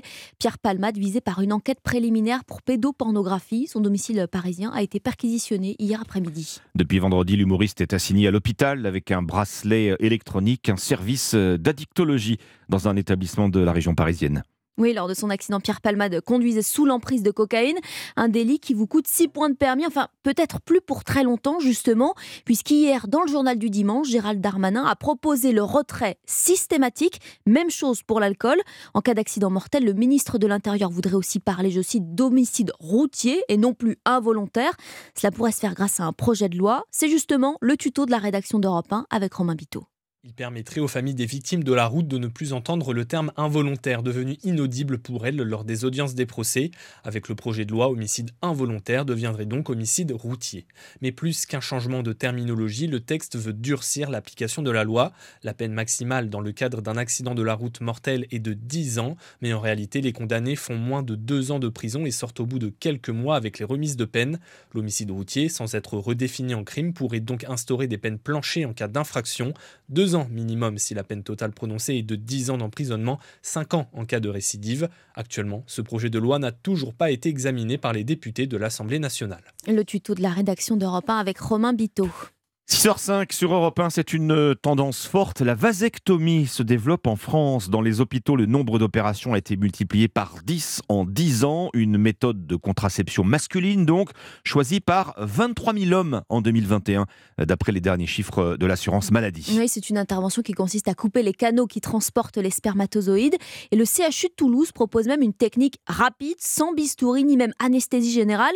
Et c'est d'ailleurs une première en France. Pour Europe 1, notre correspondant Benjamin Peter a pu entrer dans le bloc opératoire. L'opération se fait sous anesthésie locale. On va faire une petite piqûre, monsieur, je vais vous, je vais vous piquer. Hein. Après quelques minutes, le professeur Eric Huyghe du département d'urologie va faire une simple incision de 5 mm. Avec cette pince à anneau, on va attraper spécifiquement le déférent. C'est le canal qui amène les spermatozoïdes à bon port. C'est ce qui nous permet de faire la vasectomie sans avoir à ouvrir aucun muscle et finalement par une simple moucheture de la peau. Il y a moins d'hématomes, il y a moins de douleurs post-opératoires et il y a moins d'infections. Parce que finalement, la peau, elle est quasi pas ouverte. Après deux enfants, Guillaume qui arrive de l'Ariège n'en voulait plus d'autres. Cette nouvelle technique plus rapide et moins invasive l'a rassuré. Et là, le deuxième à 4 ans, on est sûr qu'on n'en veut pas d'autres. Donc euh, la contraception hormonale, c'était compliqué, stériler, ça a été compliqué. Il restait deux solutions, ou pour madame ou pour moi. Celle-là est plus simple, on va dire. Pour le coup, c'est elle qui l'a assumé pendant quelques années, donc euh, maintenant, au moins, chacun sa part. En 15 minutes à peine, l'opération est terminée. Guillaume a pu rentrer chez lui dans la journée. Il faudra qu'il attende maintenant 3 mois pour bénéficier de la contraception après avoir passé un spermogramme de Le reportage de Benjamin Péter, correspondant d'Europe 1 aux, oh, en Occitanie, pardon, 6h et 6 minutes sur Europe 1. Pendant deux semaines, le soleil a brillé dans le ciel de Courchevel et Méribel. On ne peut pas en dire autant des Français. Hein. Fin des mondiaux de ski alpin and the winner is la Suisse, premier pays au classement des médailles. La France termine sixième. Axel May, vous avez suivi la quinzaine euh, pour Europe 1 de l'or et du bronze. Deux décorations que l'on doit à un seul homme, Alexis Pinturo en combiné et en super G. Alors on peut le dire, Axel, le Savoyard a sauvé l'honneur. Oui, en ski, Zoro s'appelle Pinturo. Il sauve à lui tout seul le bilan tricolore grâce à ses deux médailles décrochées devant le public de Courchevel. De pouvoir amener un titre et une médaille de bronze, euh, et surtout dans, mon pays, euh, dans ma station, euh, ça je pense que je ne le revirerai pas. J'ai déjà fait des mondiaux qui étaient semblables avec plusieurs médailles, mais jamais avec les émotions qu'on a pu vivre ici. Mais le soutien à grands coups de décibels du public français n'a pas suffi à transformer les autres espoirs de podium en médailles sonnantes et trébuchantes, comme hier lorsque le champion olympique de slalom, Clément Noël, a pris la quatrième place à 3 centièmes du bronze. Pierre Mignoret, le directeur technique du ski français. Je l'avais dit au début des, championnats qu'on n'arrive pas en favori, on arrive avec 3-4 euh, cartes maîtresses à jouer. Euh, bon, bah, Alexis euh, a, très très bien joué sa carte. Je pense qu'il n'y a pas eu de miracle non plus. On est là où on doit être par rapport au niveau qu'est le nôtre aujourd'hui. À titre de comparaison, lors des précédents mondiaux organisés en France en 2009 à Val d'Isère, les skieurs tricolores avaient ramené trois médailles, mais aucun titre. Axel May, envoyé spécial d'Europe 1 à Courchevel et Méribel dans les Alpes. Allez, cap au sud maintenant pour parler football, Roman. Oui, Marseille l'emporte à Toulouse 3-2 hier soir pour la 24e journée de Ligue 1. Le M qui talonne d'ailleurs le PSG au classement. Le prochain classico dimanche, ce sera au stade Vélodrome, peut-être sans Neymar d'ailleurs, le Brésilien qui s'est blessé à la cheville lors du match face à Montpellier hier après-midi. C'était le journal des sports avec Winamax. Les jeux d'argent et de hasard peuvent être dangereux. Perte d'argent, conflits familiaux, addiction. Retrouvez nos conseils sur joueurs-info-service.fr et au 09 74 75 13 13. Appel non surtaxé. Tiens, en parlant de Neymar, voilà un rendez-vous que le Brésilien doit bien connaître, comme d'ailleurs tout Brésilien qui se respecte. Et oui, on part à Rio, coup d'envoi du carnaval. Il est 2h du matin là à peu près euh, au Brésil et la nuit promet d'être longue. Les chars défilent en ce moment devant 70 000 spectateurs du Sambodrome, des millions de téléspectateurs aussi. Voilà, 12 écoles de samba en compétition pour remporter le trophée du carnaval. L'un des plus gros événements culturels de la planète hein, en termes de fréquentation euh, au moins. C'était votre journal de 6h sur Europe 1. Merci Ronan Noquet. Il est 6h09 et vous restez avec nous dans un instant les trois articles du pressing. Les premières informations de la journée avec Alexandre Lemaire et Omblin Roche sur Europe 1. Pour bien commencer la semaine à 6h10, Europe 1, bonjour, c'est l'heure du pressing. Quels articles ont retenu notre attention? Nous sommes euh, rejoints par Dimitri Vernet. Qu'est-ce que vous avez lu ce matin, Dimitri? Eh bien, moi, c'est un article dans le Huffington Post que j'ai sélectionné ce matin qui nous parle d'une gaffe. Oui, vous savez, Ombline Alexandre, ce petit moment de solitude hein, lorsque l'on hmm. casse quelque chose dans un magasin. Eh bien, aux États-Unis, une femme a, fait cette petite gaffe, non pas dans un centre commercial ou alors dans une petite boutique, non, non, non, mais dans une foire d'art contemporain, puisqu'elle a accidentellement renversé et brisé une petite sculpture estimée quand même à 42 000 dollars. Ah oui. En fait, c'est une œuvre du célèbre peintre et sculpteur Jeff Koons, un balloon dog. Euh, vous savez, c'est une représentation d'un ballon gonflable sous forme de chien. Et sauf que bah, malheureusement, bah, c'était tellement bien fait que cette collectionneuse a voulu toucher l'œuvre, pensant que c'était un ballon. Et là, patate. Ah. Attention fragile. Cassé. je ne sais pas vous, j'aurais pas aimé être à sa place personnellement. Bon, sachez que malgré tout, elle ne paiera rien, pas un seul centime, car en fait, comme dans la plupart des musées, les œuvres ont des assurances permettant de couvrir leur restauration et les éventuels dégâts qu'elle pourrait subir. Hein. car oui, en fait, ce Balloon Dog n'est pas un cas isolé. Hein. Les œuvres endommagées dans les musées, c'est quelque chose qui, qui, est assez régulier. Et donc, ces assurances permettent de prendre en charge ces coûts-là. Et donc voilà, cette gaffeuse ne paiera rien. Elle n'aura pas d'amende ni de sanction non plus, puisqu'en fait, oui, les musées jugent de l'intention intentionnalité du geste. Hmm. Là, en l'occurrence, bah, c'était un accident, donc elle ne risque rien, ce qui est bien différent hein, pour ceux qui abîment volontairement des œuvres. Ou à ce moment-là, bah, par exemple en France, hein, la peine peut aller jusqu'à 7 ans de prison et 100 000 euros d'amende. Ça, ça, fait mal au portefeuille. Foire d'art à Miami, une sculpture de Jeff Koons se brise accidentellement à cause d'une visiteuse, c'est-à-dire dans le Huffington Post. Ne pas toucher. ne, pas, toucher. On touche avec les yeux. Eh voilà. Votre sélection avec les yeux. On oui, ce matin. avec les oreilles. avec les oreilles. Vous, vous l'avez peut-être découverte hier sur France 2, la chanson de la France pour le concours de l'Eurovision. Son interprète, euh, la chanteuse Lazara, l'a présentée ce week-end à la presse et c'est le Parisien aujourd'hui en France qui en parle, notamment ce matin. Mais avant d'en parler, effectivement, écoutons plutôt. Ça commence avec une montée de cordes. C'est très orchestral. Mmh. La voix ensuite de la chanteuse euh, Lazara, un petit peu à la Piaf, hein. Oui, dans le phrasé. oui, à, la, à. Barbara, à la Barbara Les Pravi, influences. oui, qui a déjà eu la lourde tâche de représenter la France en 2021 à l'Eurovision. Barbara Pravi qui est arrivée deuxième juste derrière les Italiens de Maneskin, donc c'est peut-être une bonne pioche concernant Lazara. La chanson s'appelle Évidemment, et attention pour le refrain, alors là on passe en mode électro-disco. Évidemment, toutes ces belles promesses que j'entends, ce n'est que du vent. Voilà, là on passe en mode euh, soirée disco. On a presque deux titres en un en fait. C'est exactement Ouais. ça. Lazara, donc c'est son nom, comme le poème de Victor Hugo. Elle est québécoise, montréalaise précisément. Elle a été sélectionnée sans passer par un vote d'un jury et du public, comme ces dernières années. Évidemment, c'est une chanson qu'elle a euh, écrite pendant la préparation de son deuxième album avec, euh, dit-elle, son complice Benny Adam, produit par le duo électro Banks and Ranks. Euh, cette chanson qui a été écrite dans la bonne humeur, c'est ce qu'elle raconte. Lazara confie également dans le quotidien qu'elle euh, elle se s'est attendue au tournant. J'avais ce complexe de chanter pour la grande France, dit-elle, mais ici je me sens à la maison. Rendez-vous donc à, à Liverpool, au Royaume-Uni, le 13 mai, et on doit dire, allez la France Évidemment. Voilà, évidemment, pour gagner euh, dans le Parisien. Aujourd'hui en France, la chanson de Lazara. Je sais pas s'il y a des offres d'embauche, euh, recherche chanteur ou chanteuse pour, euh, comment pour, ça se pour passe. gagner l'Eurovision, pour Euh, qu'enfin la. France gagne à nouveau l'Eurovision. Oui, et puis comment se fait le recrutement, euh, surtout quand il Ah oui, n'est pas, vote, voté oui, oui, par le public Mm. ou par un membre, par des jurys Je ne sais pas. On termine ce tour de table, Alexandre, Eh bien, vous. à propos d'offres d'embauche, justement, je ne sais pas si vous l'avez remarqué, si vous regardez les offres d'emploi, le tutoiement est de plus en plus fréquent. Ça n'a pas échappé en tout cas au Figaro ce matin. Toujours plus de tu dans les offres d'em- d'embauche. Et oui, c'est pas qu'une impression. L'usage du tutoiement a quasiment doublé en réalité depuis le 1er janvier 2020 selon la plateforme de recrutement Indeed. Alors alors, tu veux venir travailler avec nous Aujourd'hui, Ah oui. vous retrouvez cette marque de familiarité dans plus de 3% quand même euh, des annonces présentes sur le site internet de cette plateforme euh, Indeed. Alors tout dépend bien sûr euh, du secteur dans lequel vous recherchez du travail. Tout est question de culture professionnelle. Tu aimes le travail en équipe? Tu sais prendre des initiatives? Quels sont les secteurs où s'efface le vouvoiement? Eh bien numéro un, c'est le marketing Eh oui, oui. ainsi que les médias. Et oui, Ambline. Dimitri et les télécommunications. Là, c'est une offre de poste sur 10 Tu veux venir travailler à Europe un voilà, où on se dit tu. Viennent ensuite l'informatique, le commerce, le sport. Question de culture, je vous le disais. Question de cible aussi, dans ces secteurs où on recherche en majorité des profils jeunes. Les recruteurs s'imaginent donc que bah, le tutoiement va atteindre plus facilement euh, ce type de public.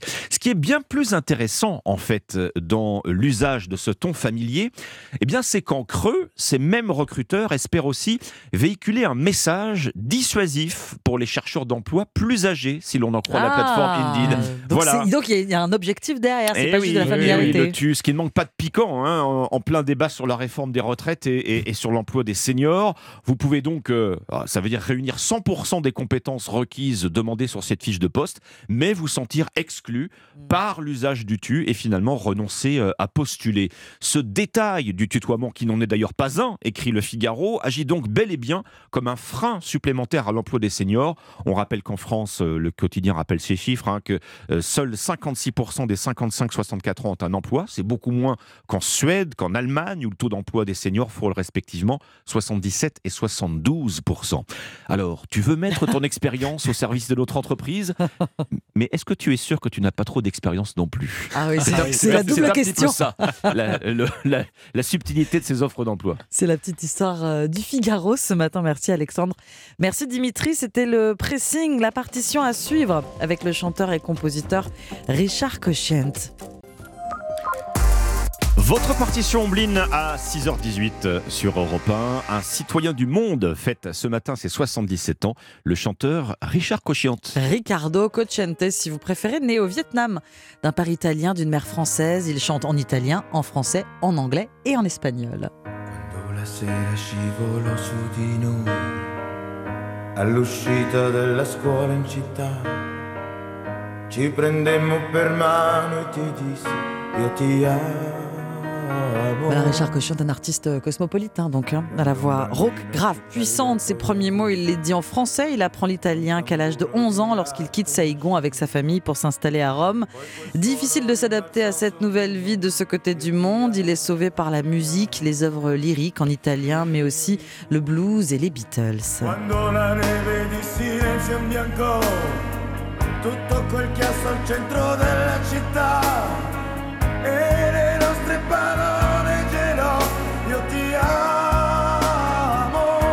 Richard Cochiante sort à peine de l'adolescence hein, lorsqu'il monte euh, son premier groupe. Oui, The Nations, avec lequel il fait ses armes. Richard Cochent fait résonner sa voix de stentor installé devant son piano.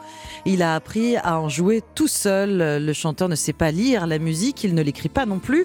C'est ce qu'il confiera à la version italienne du magazine Rolling Stone. Je le cite, tout est instinctif.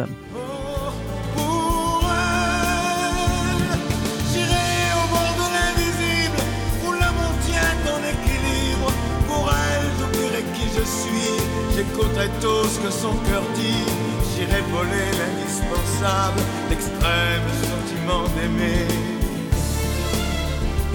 Alors c'est en solo hein, que sa carrière commence euh, vraiment à décoller au début des années euh, 70. Avec l'album euh, Mou, Moi en français, qui sort en 1972, un album très rock progressif. Deux ans plus tard, il travaille avec le compositeur Ennio Morricone et le maestro s'occupe des arrangements de son disque baptisé Anima.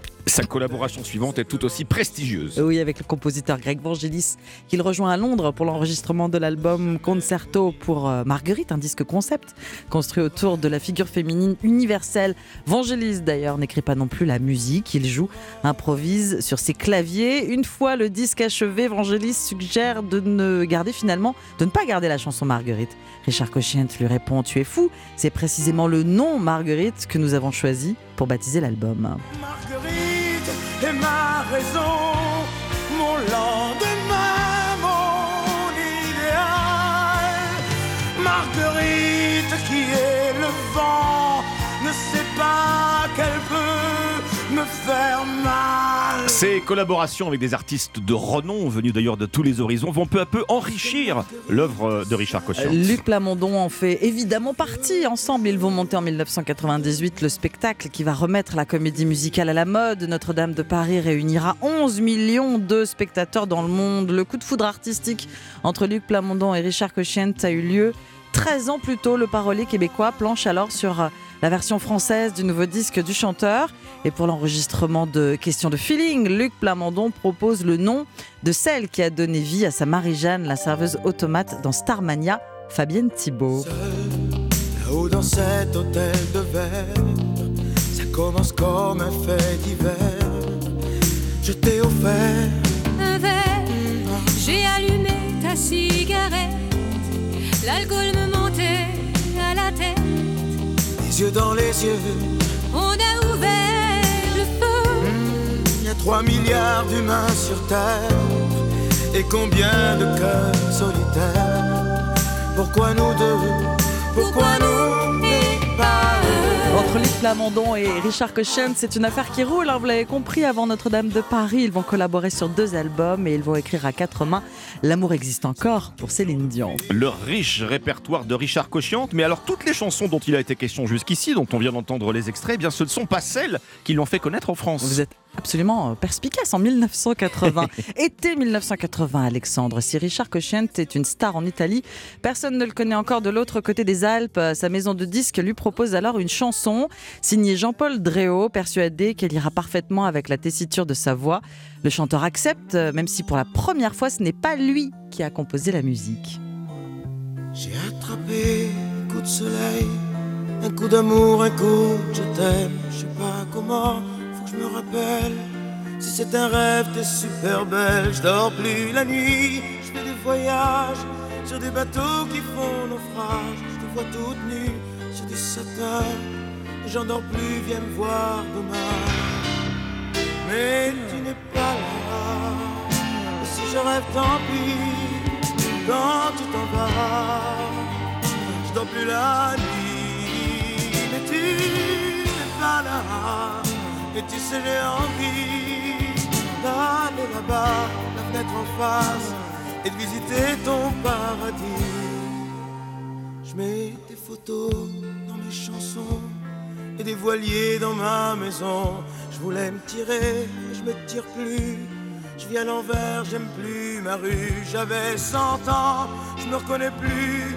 J'aime plus les gens depuis que je t'ai vu. Je veux plus rêver. Que tu viennes me faire voler, me faire je t'aime. Mais tu n'es pas là. Et si je rêve, tant pis. Quand tu t'en je dors plus la nuit. Mais tu n'es pas là. Et tu sais, j'ai envie d'aller là-bas, la tête en face, et de visiter ton paradis.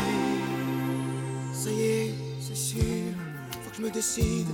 Je faire le mur et je tombe dans le vide. Je sais que tu m'attends près de la fontaine. Je t'ai vu descendre d'un arc-en-ciel. Je me jette à l'eau des pluies d'été. Je mets du bateau dans mon quartier. Il fait très beau. On peut ramer. La mer est calme, on peut se tirer. Mais tu n'es pas là. Si je rêve, tant pis. La nuit. Et tu n'es pas là. Et tu sais, j'ai envie d'aller là-bas, la fenêtre en face, et de visiter ton paradis.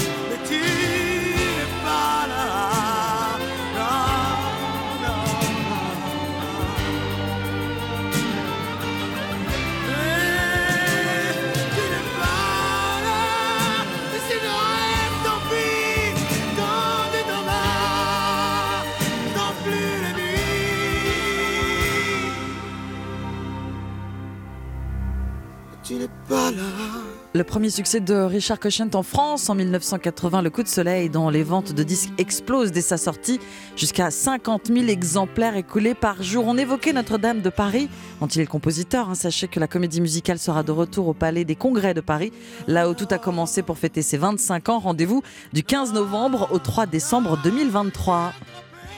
Recette spéciale karaoké. hein. Merci Omblin. Irrésistible. On les je, attendez, je, je vous ai vu, hein. Anissa oui, je vous ai vu. Oui, on a chanté.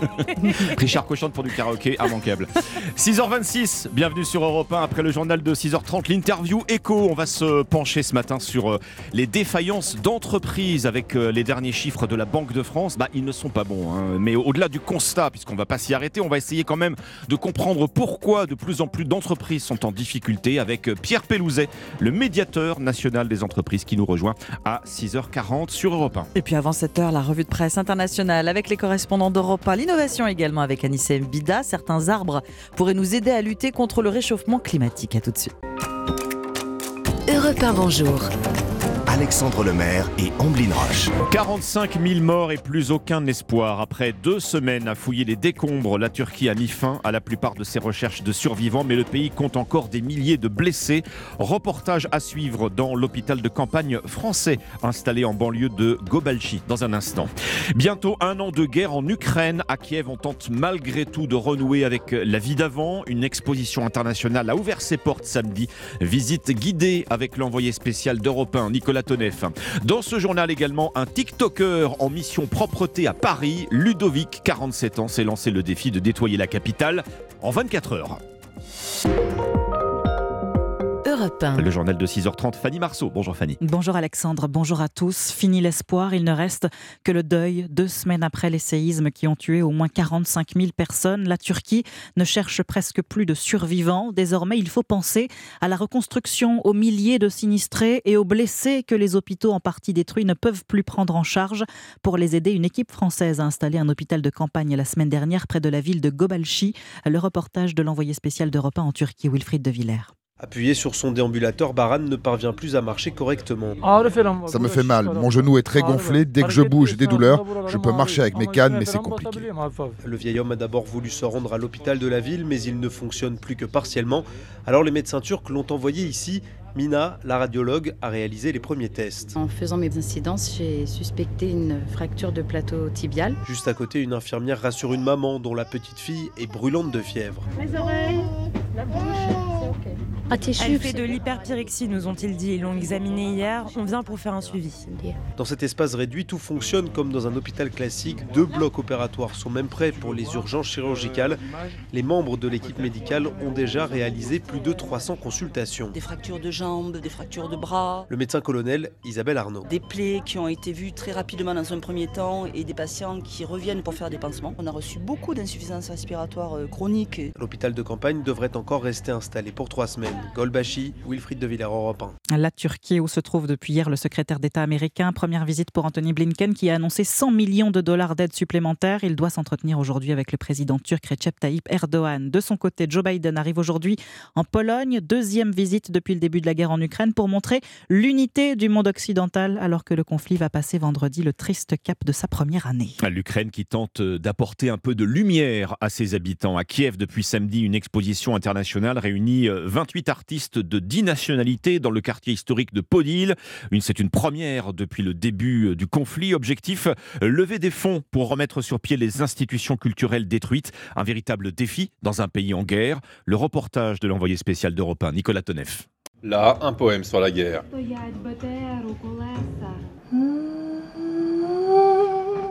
Ici un film. Une femme fuit un carrefour tenu par un sniper. Les œuvres choisies ne montrent pas que la guerre, mais elles envoient tout un signal de résistance, selon Yulia Sosnovska, une organisatrice. Cela nous a pris huit mois pour tout préparer. On n'a toujours pas d'électricité. Cela peut sembler étrange de l'extérieur, mais si on arrête l'effort ici, celui de la ligne de front va s'arrêter aussi, parce que c'est un seul organisme et on a besoin de le garder en état de marche. Pour les visiteurs comme Artyom, un bain d'émotion. C'est comme prendre de la fraîcheur. C'est vraiment une bonne surprise parce que c'est un peu comme la vie d'avant le début de cette guerre. Dans la grisaille de l'après-midi, une file d'attente apparaît à l'entrée, malgré l'alerte aérienne. À Kiev, Nicolas Tonev, Europe 1. Un an après la guerre, les chiffres sont abominables. 66 000 crimes de guerre recensés, 9 500 civils tués, dont 461 enfants. Quel est aujourd'hui l'état d'esprit des Ukrainiens? On retrouvera Nicolas Tonev, l'envoyé spécial d'Europe 1, en direct de Kiev dans le journal de 8 heures. La réforme des retraites est en route pour le Sénat, mais son passage à l'Assemblée nationale agite encore les partis. Haro sur la France insoumise, du centre à l'extrême droite en passant par la CGT, tout le monde lui reproche d'avoir confisqué les débats, notamment sur le départ à 64 ans. Côté républicain, cette réforme aura coûté son poste à Aurélien Pradier ce week-end. Le numéro 2 du parti, jugé trop à gauche, a été remercié samedi. Et pendant ce temps, Emmanuel Macron prépare la suite de son mandat. Et oui, selon un sondage IFOP pour le JDD, sa cote de popularité est à 34%, c'est-à-dire au plus bas depuis 2020. La réforme des retraites a porté un sacré coup à son aura, Arthur Delaborde. L'Élysée préfère donc se tourner vers l'avenir, vers euh, l'après-réforme des retraites. Oui, l'objectif numéro un du président, c'est de montrer que cette réforme des retraites n'est pas l'alpha et l'oméga du quinquennat, explique un de ses proches. Il va falloir passer à autre chose, faire baisser la pression, à bon d'un conseiller qui plaide pour une période consensuelle pour rassembler après des mois de division et de tension. Pas sûr que le projet de loi sur l'immigration qui arrivera au Sénat le 27 mars soit vraiment de nature à apaiser les esprits, tout comme le sujet très sensible de la fin de vie. Mais un stratège macroniste insiste sur l'urgence de répondre aux sentiments de dépossession qui plombe les Français. Ainsi, il promet une dynamique profonde pour redonner du sens à la souveraineté populaire à travers la réforme des institutions dont le calendrier aurait été accéléré.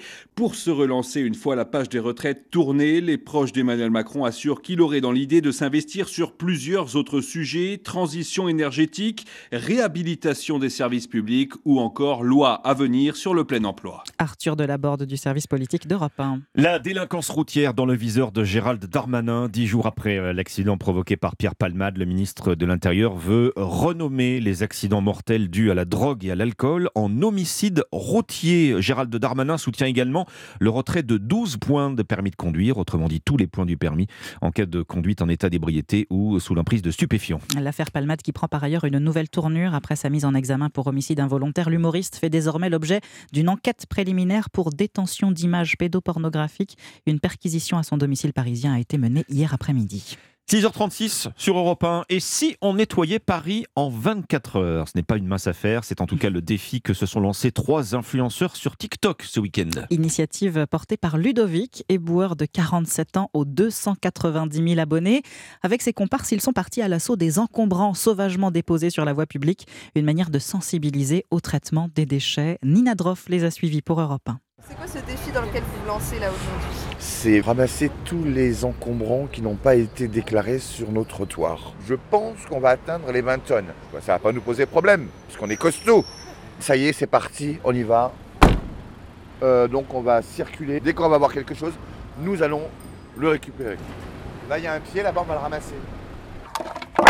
Là, on a du bois. Là, on a du bois, puis on a un pied d'halogène. Euh, quel boulot, les déboueurs. Hein. Il y a encore des trucs là-bas une vidéo TikTok là. On a peut-être déjà trouvé en l'espace de 15 minutes 400-500 kilos déjà, et oui. En fait, les gens ils prennent les trottoirs pour des poubelles. C'est vrai. Hein. La ferraille. Des habits, des chaises. Mais là, regarde, voilà, tu vois la vue, la différence? Le truc qu'il y avait là-bas au fond, il est plus là. Là, le trottoir, il est bon. Ah bah oui, c'est fou. Un reportage de Nina Droff. Tiens, notez qu'au Japon, la première Coupe du Monde de ramassage et de tri des déchets aura lieu en novembre. C'est une vraie discipline, ça s'appelle le Spogomi, contraction des mots sport et déchets en japonais. Et une vingtaine de pays devraient y participer. Je ne suis pas sûr que la France soit inscrite, mais c'est le moment. Championnat de Spogomi, donc. C'est intéressant quand même. Merci Fanny Marceau. 6h38 à suivre sur Europe 1. Le nombre de défaillances d'entreprises, il est en forte hausse en France. Pourquoi autant d'entreprises en difficulté? Quels sont les secteurs d'activité les plus touchés? On regarde ces chiffres dans un instant avec Pierre Pelouzet, médiateur national des entreprises. A tout de suite.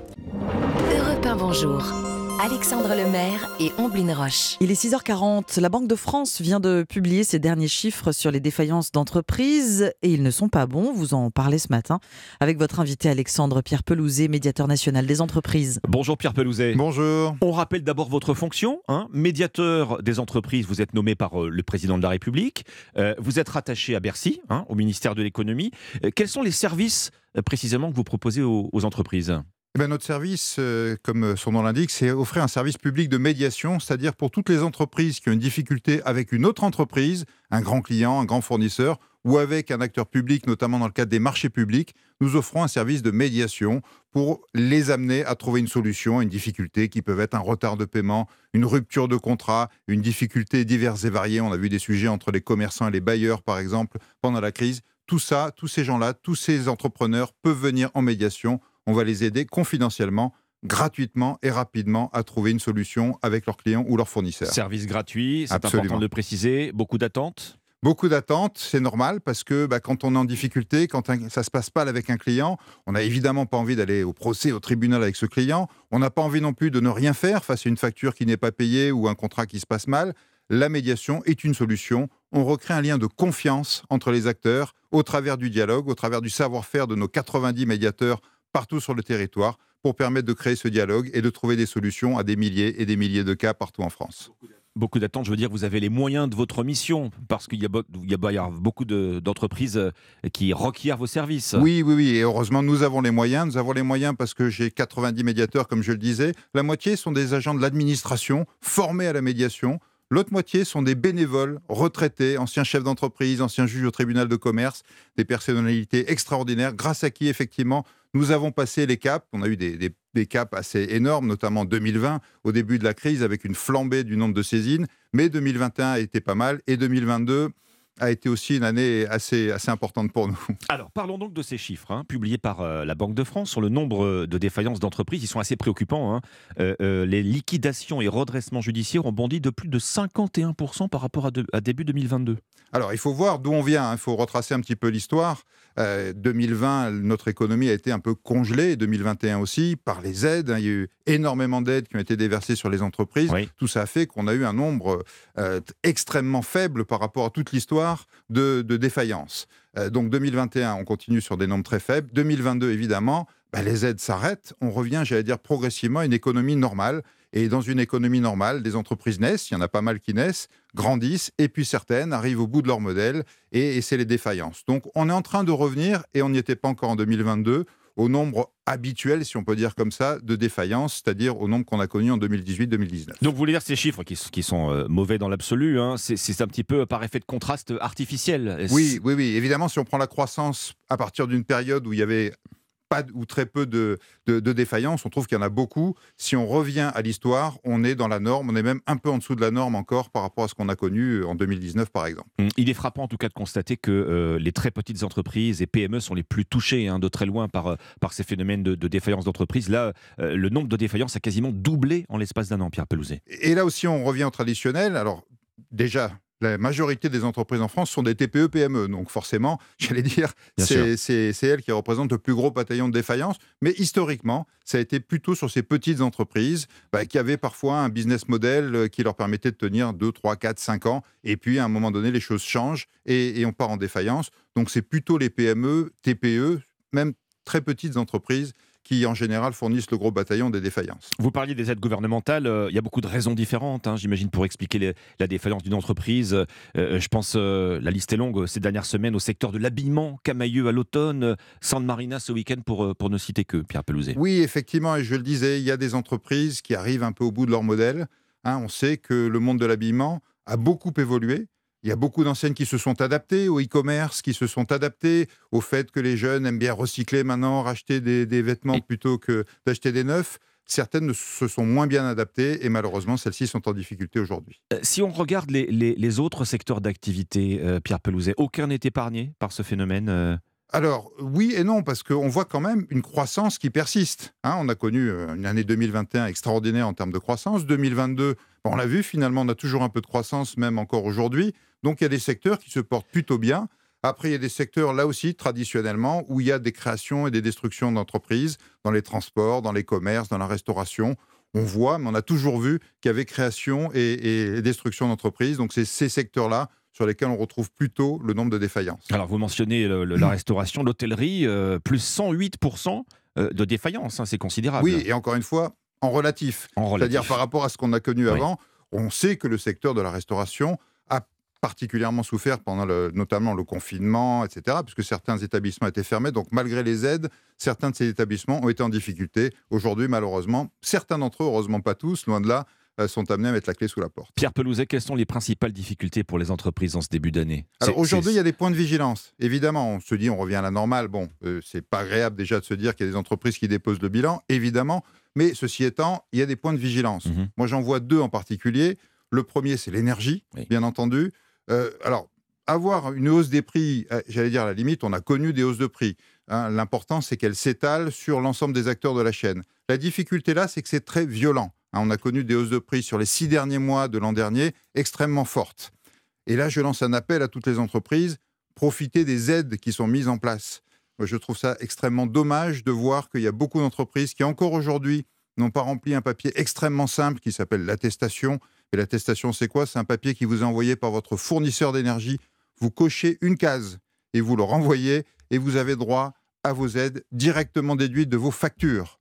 Donc voilà, un message aujourd'hui, profitez des aides parce que ce serait dommage d'avoir des entreprises en difficulté juste parce qu'elles n'ont pas bénéficié de ces aides, simplement pour ne pas avoir coché une case. Mais pourquoi ces dispositifs sont euh, trop peu sollicités? C'est un problème de communication, de connaissance Probablement, alors vous savez, la communication, c'est pas vous que je vais le dire, c'est extrêmement compliqué. Eh euh, les gens reçoivent beaucoup d'emails, de téléphones, etc. On croit même que ce soit des spams, parfois en se disant bah, qu'est-ce que c'est que ce mail? Non, regardez bien quand votre fournisseur d'énergie vous envoie un email, voire même pour beaucoup vous appelle, répondez, il faut cocher la case, renvoyer, et encore une fois, tout de suite, sur votre facture, vous aurez la déduction de prix, vous serez ramené à un tarif qui vous permettra de continuer à travailler, donc euh, allez-y. Bon, un nombre préoccupant de défaillances d'entreprise, mais en tout cas, et vous l'avez rappelé euh, euh, sur Europe 1 ce matin, Pierre Pelouzet, il existe des aides, et donc il est important de les saisir. Il est important de les saisir. Peut-être un dernier petit sujet, je ne sais pas s'il nous reste une minute, c'est les retards de paiement de factures. Là aussi, un appel à toutes les grandes entreprises, à tous les grands acteurs publics, payez vos factures c'est aussi un risque de défaillance pour les PME parce que c'est la trésorerie qui va jouer. Si les factures ne sont pas payées, elles sont en difficulté. Eh bien voilà, le message est passé, l'appel est lancé. Merci à vous, Pierre Pelouzet. Je rappelle que vous êtes médiateur national des entreprises. Europe 1, bonjour. Il est 6h48. Excellente matinée avec nous. Vous allez retrouver Philippe Vandel tout à l'heure. Notez bien ce rendez-vous. Vous le savez, Culture Média, c'est dès 9h avec ses invités ce matin, Alexandre. Lambert Wilson et Grégory Gadebois. Ils partagent euh, l'affiche du film Les choses simples. Il sera en salle le 22 février. Europe 1 Bonjour. Omblin Roche et Alexandre Lemaire. L'innovation avec Anissé Mbida. Bonjour Anissé. Bonjour Oubline, bonjour Alexandre. Bonjour Anissé. Bonjour à tous. L'innovation du jour, ce sont des arbres avec des propriétés étonnantes puisqu'ils pourraient nous aider à lutter contre le réchauffement climatique. Oui, des peupliers, des platanes comme ceux qui bordent les routes, mais qu'on a réussi à doper pour qu'ils captent 5 à 10 fois plus de CO2. Parce qu'on le rappelle, hein, c'est pas pour rien qu'on parle d'urgence climatique, c'est parce que même si on réduit nos émissions de gaz à effet de serre, ça ne sera pas suffisant. hein. Si on veut inverser le réchauffement climatique, les scientifiques le répètent, il faudra en plus aspirer une partie du CO2 qui est déjà dans l'air. Or, vous le savez, hein, les arbres sont de formidables pompes naturelles à CO2. Ils le digèrent avec la photosynthèse et le stockent dans leur tronc. Eh bien, c'est ce processus que des chercheurs ont réussi à doper, qui ont réussi à optimiser. Et ça donne quoi? Bah, Des peupliers qui s'y absorbent jusqu'à 10 fois plus de CO2 que la normale. Bon, là, ils sont dopés à quoi ces peupliers? Bah, Ils ont été modifiés génétiquement. On leur a inséré des gènes d'algues ou des gènes de courge. Donc oui, ce sont des, des peupliers OGM. Alors, euh, le terme fait un petit peu peur, mais ils n'ont pas choisi peuplier par hasard. C'est un des arbres qui pousse le plus vite. Avec leur modification, un arbuste de, de 4 mois atteint déjà 1,60 m, donc deux fois la taille d'un peuplier non modifié, ce qui est très important parce que plus un arbre est grand, plus il va capter de, de- de CO2. Alors, il faut attendre en moyenne, en général, quoi, 12 ans pour qu'un peuplier absorbe son niveau maximum de CO2. Et bien, avec la version euh, dopée, elle, pourrait y arriver en 7 ans. Donc, ils militent évidemment pour qu'on privilégie leurs super arbres lors du reboisement, parce que ça permettrait d'accélérer euh, le pompage du CO2 qu'il y a dans l'atmosphère. Est-ce qu'ils ont déjà été plantés, comme on dit, en plein champ, Anissé Alors non, pas encore. hein. Pour l'instant, c'est uniquement du laboratoire, mais un premier test est prévu dès le mois prochain par la start-up Living Carbon. Ça sera en Californie, dans une zone qui a été ravagée par les incendies euh, l'année dernière. Et comme vous pouvez l'imaginer, les tests vont être surveillés, mais de très très près, car dès qu'on parle de manipulation génétique, il y a toujours une forme de, de- de défiance. hein. On a tous un peu peur, mais qui sait, peut- peut-être qu'on finira par devenir plus indulgent avec des OGM s'ils nous aident à sauver la Mm. planète. Merci beaucoup Anissé. Merci Anissé.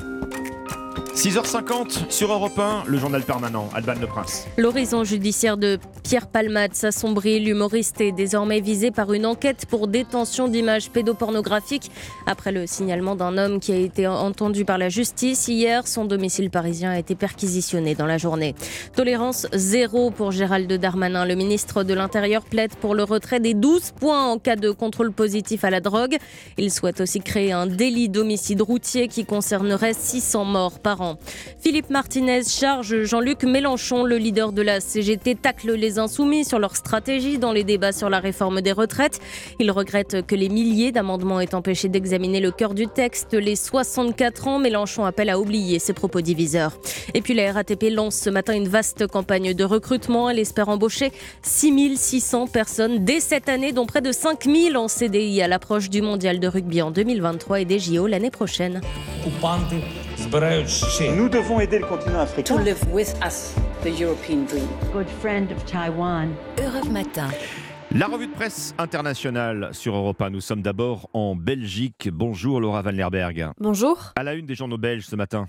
La lutte contre la drogue s'intensifie en Belgique avec de nouvelles mesures du gouvernement, nous apprend le journal Echo. Renfort policier et douanier au port d'Anvers, où près de 110 tonnes de cocaïne ont été saisies en 2022. Amende plus lourde pour les consommateurs de cocaïne et la plus marquante, la nomination d'une commissaire nationale aux drogues, un dispositif qu'il faut applaudir, commente le quotidien le soir. Et pour être efficace, la Belgique et les Pays-Bas rallient les armateurs contre la mafia de la drogue, souligne de son côté le journal La Libre.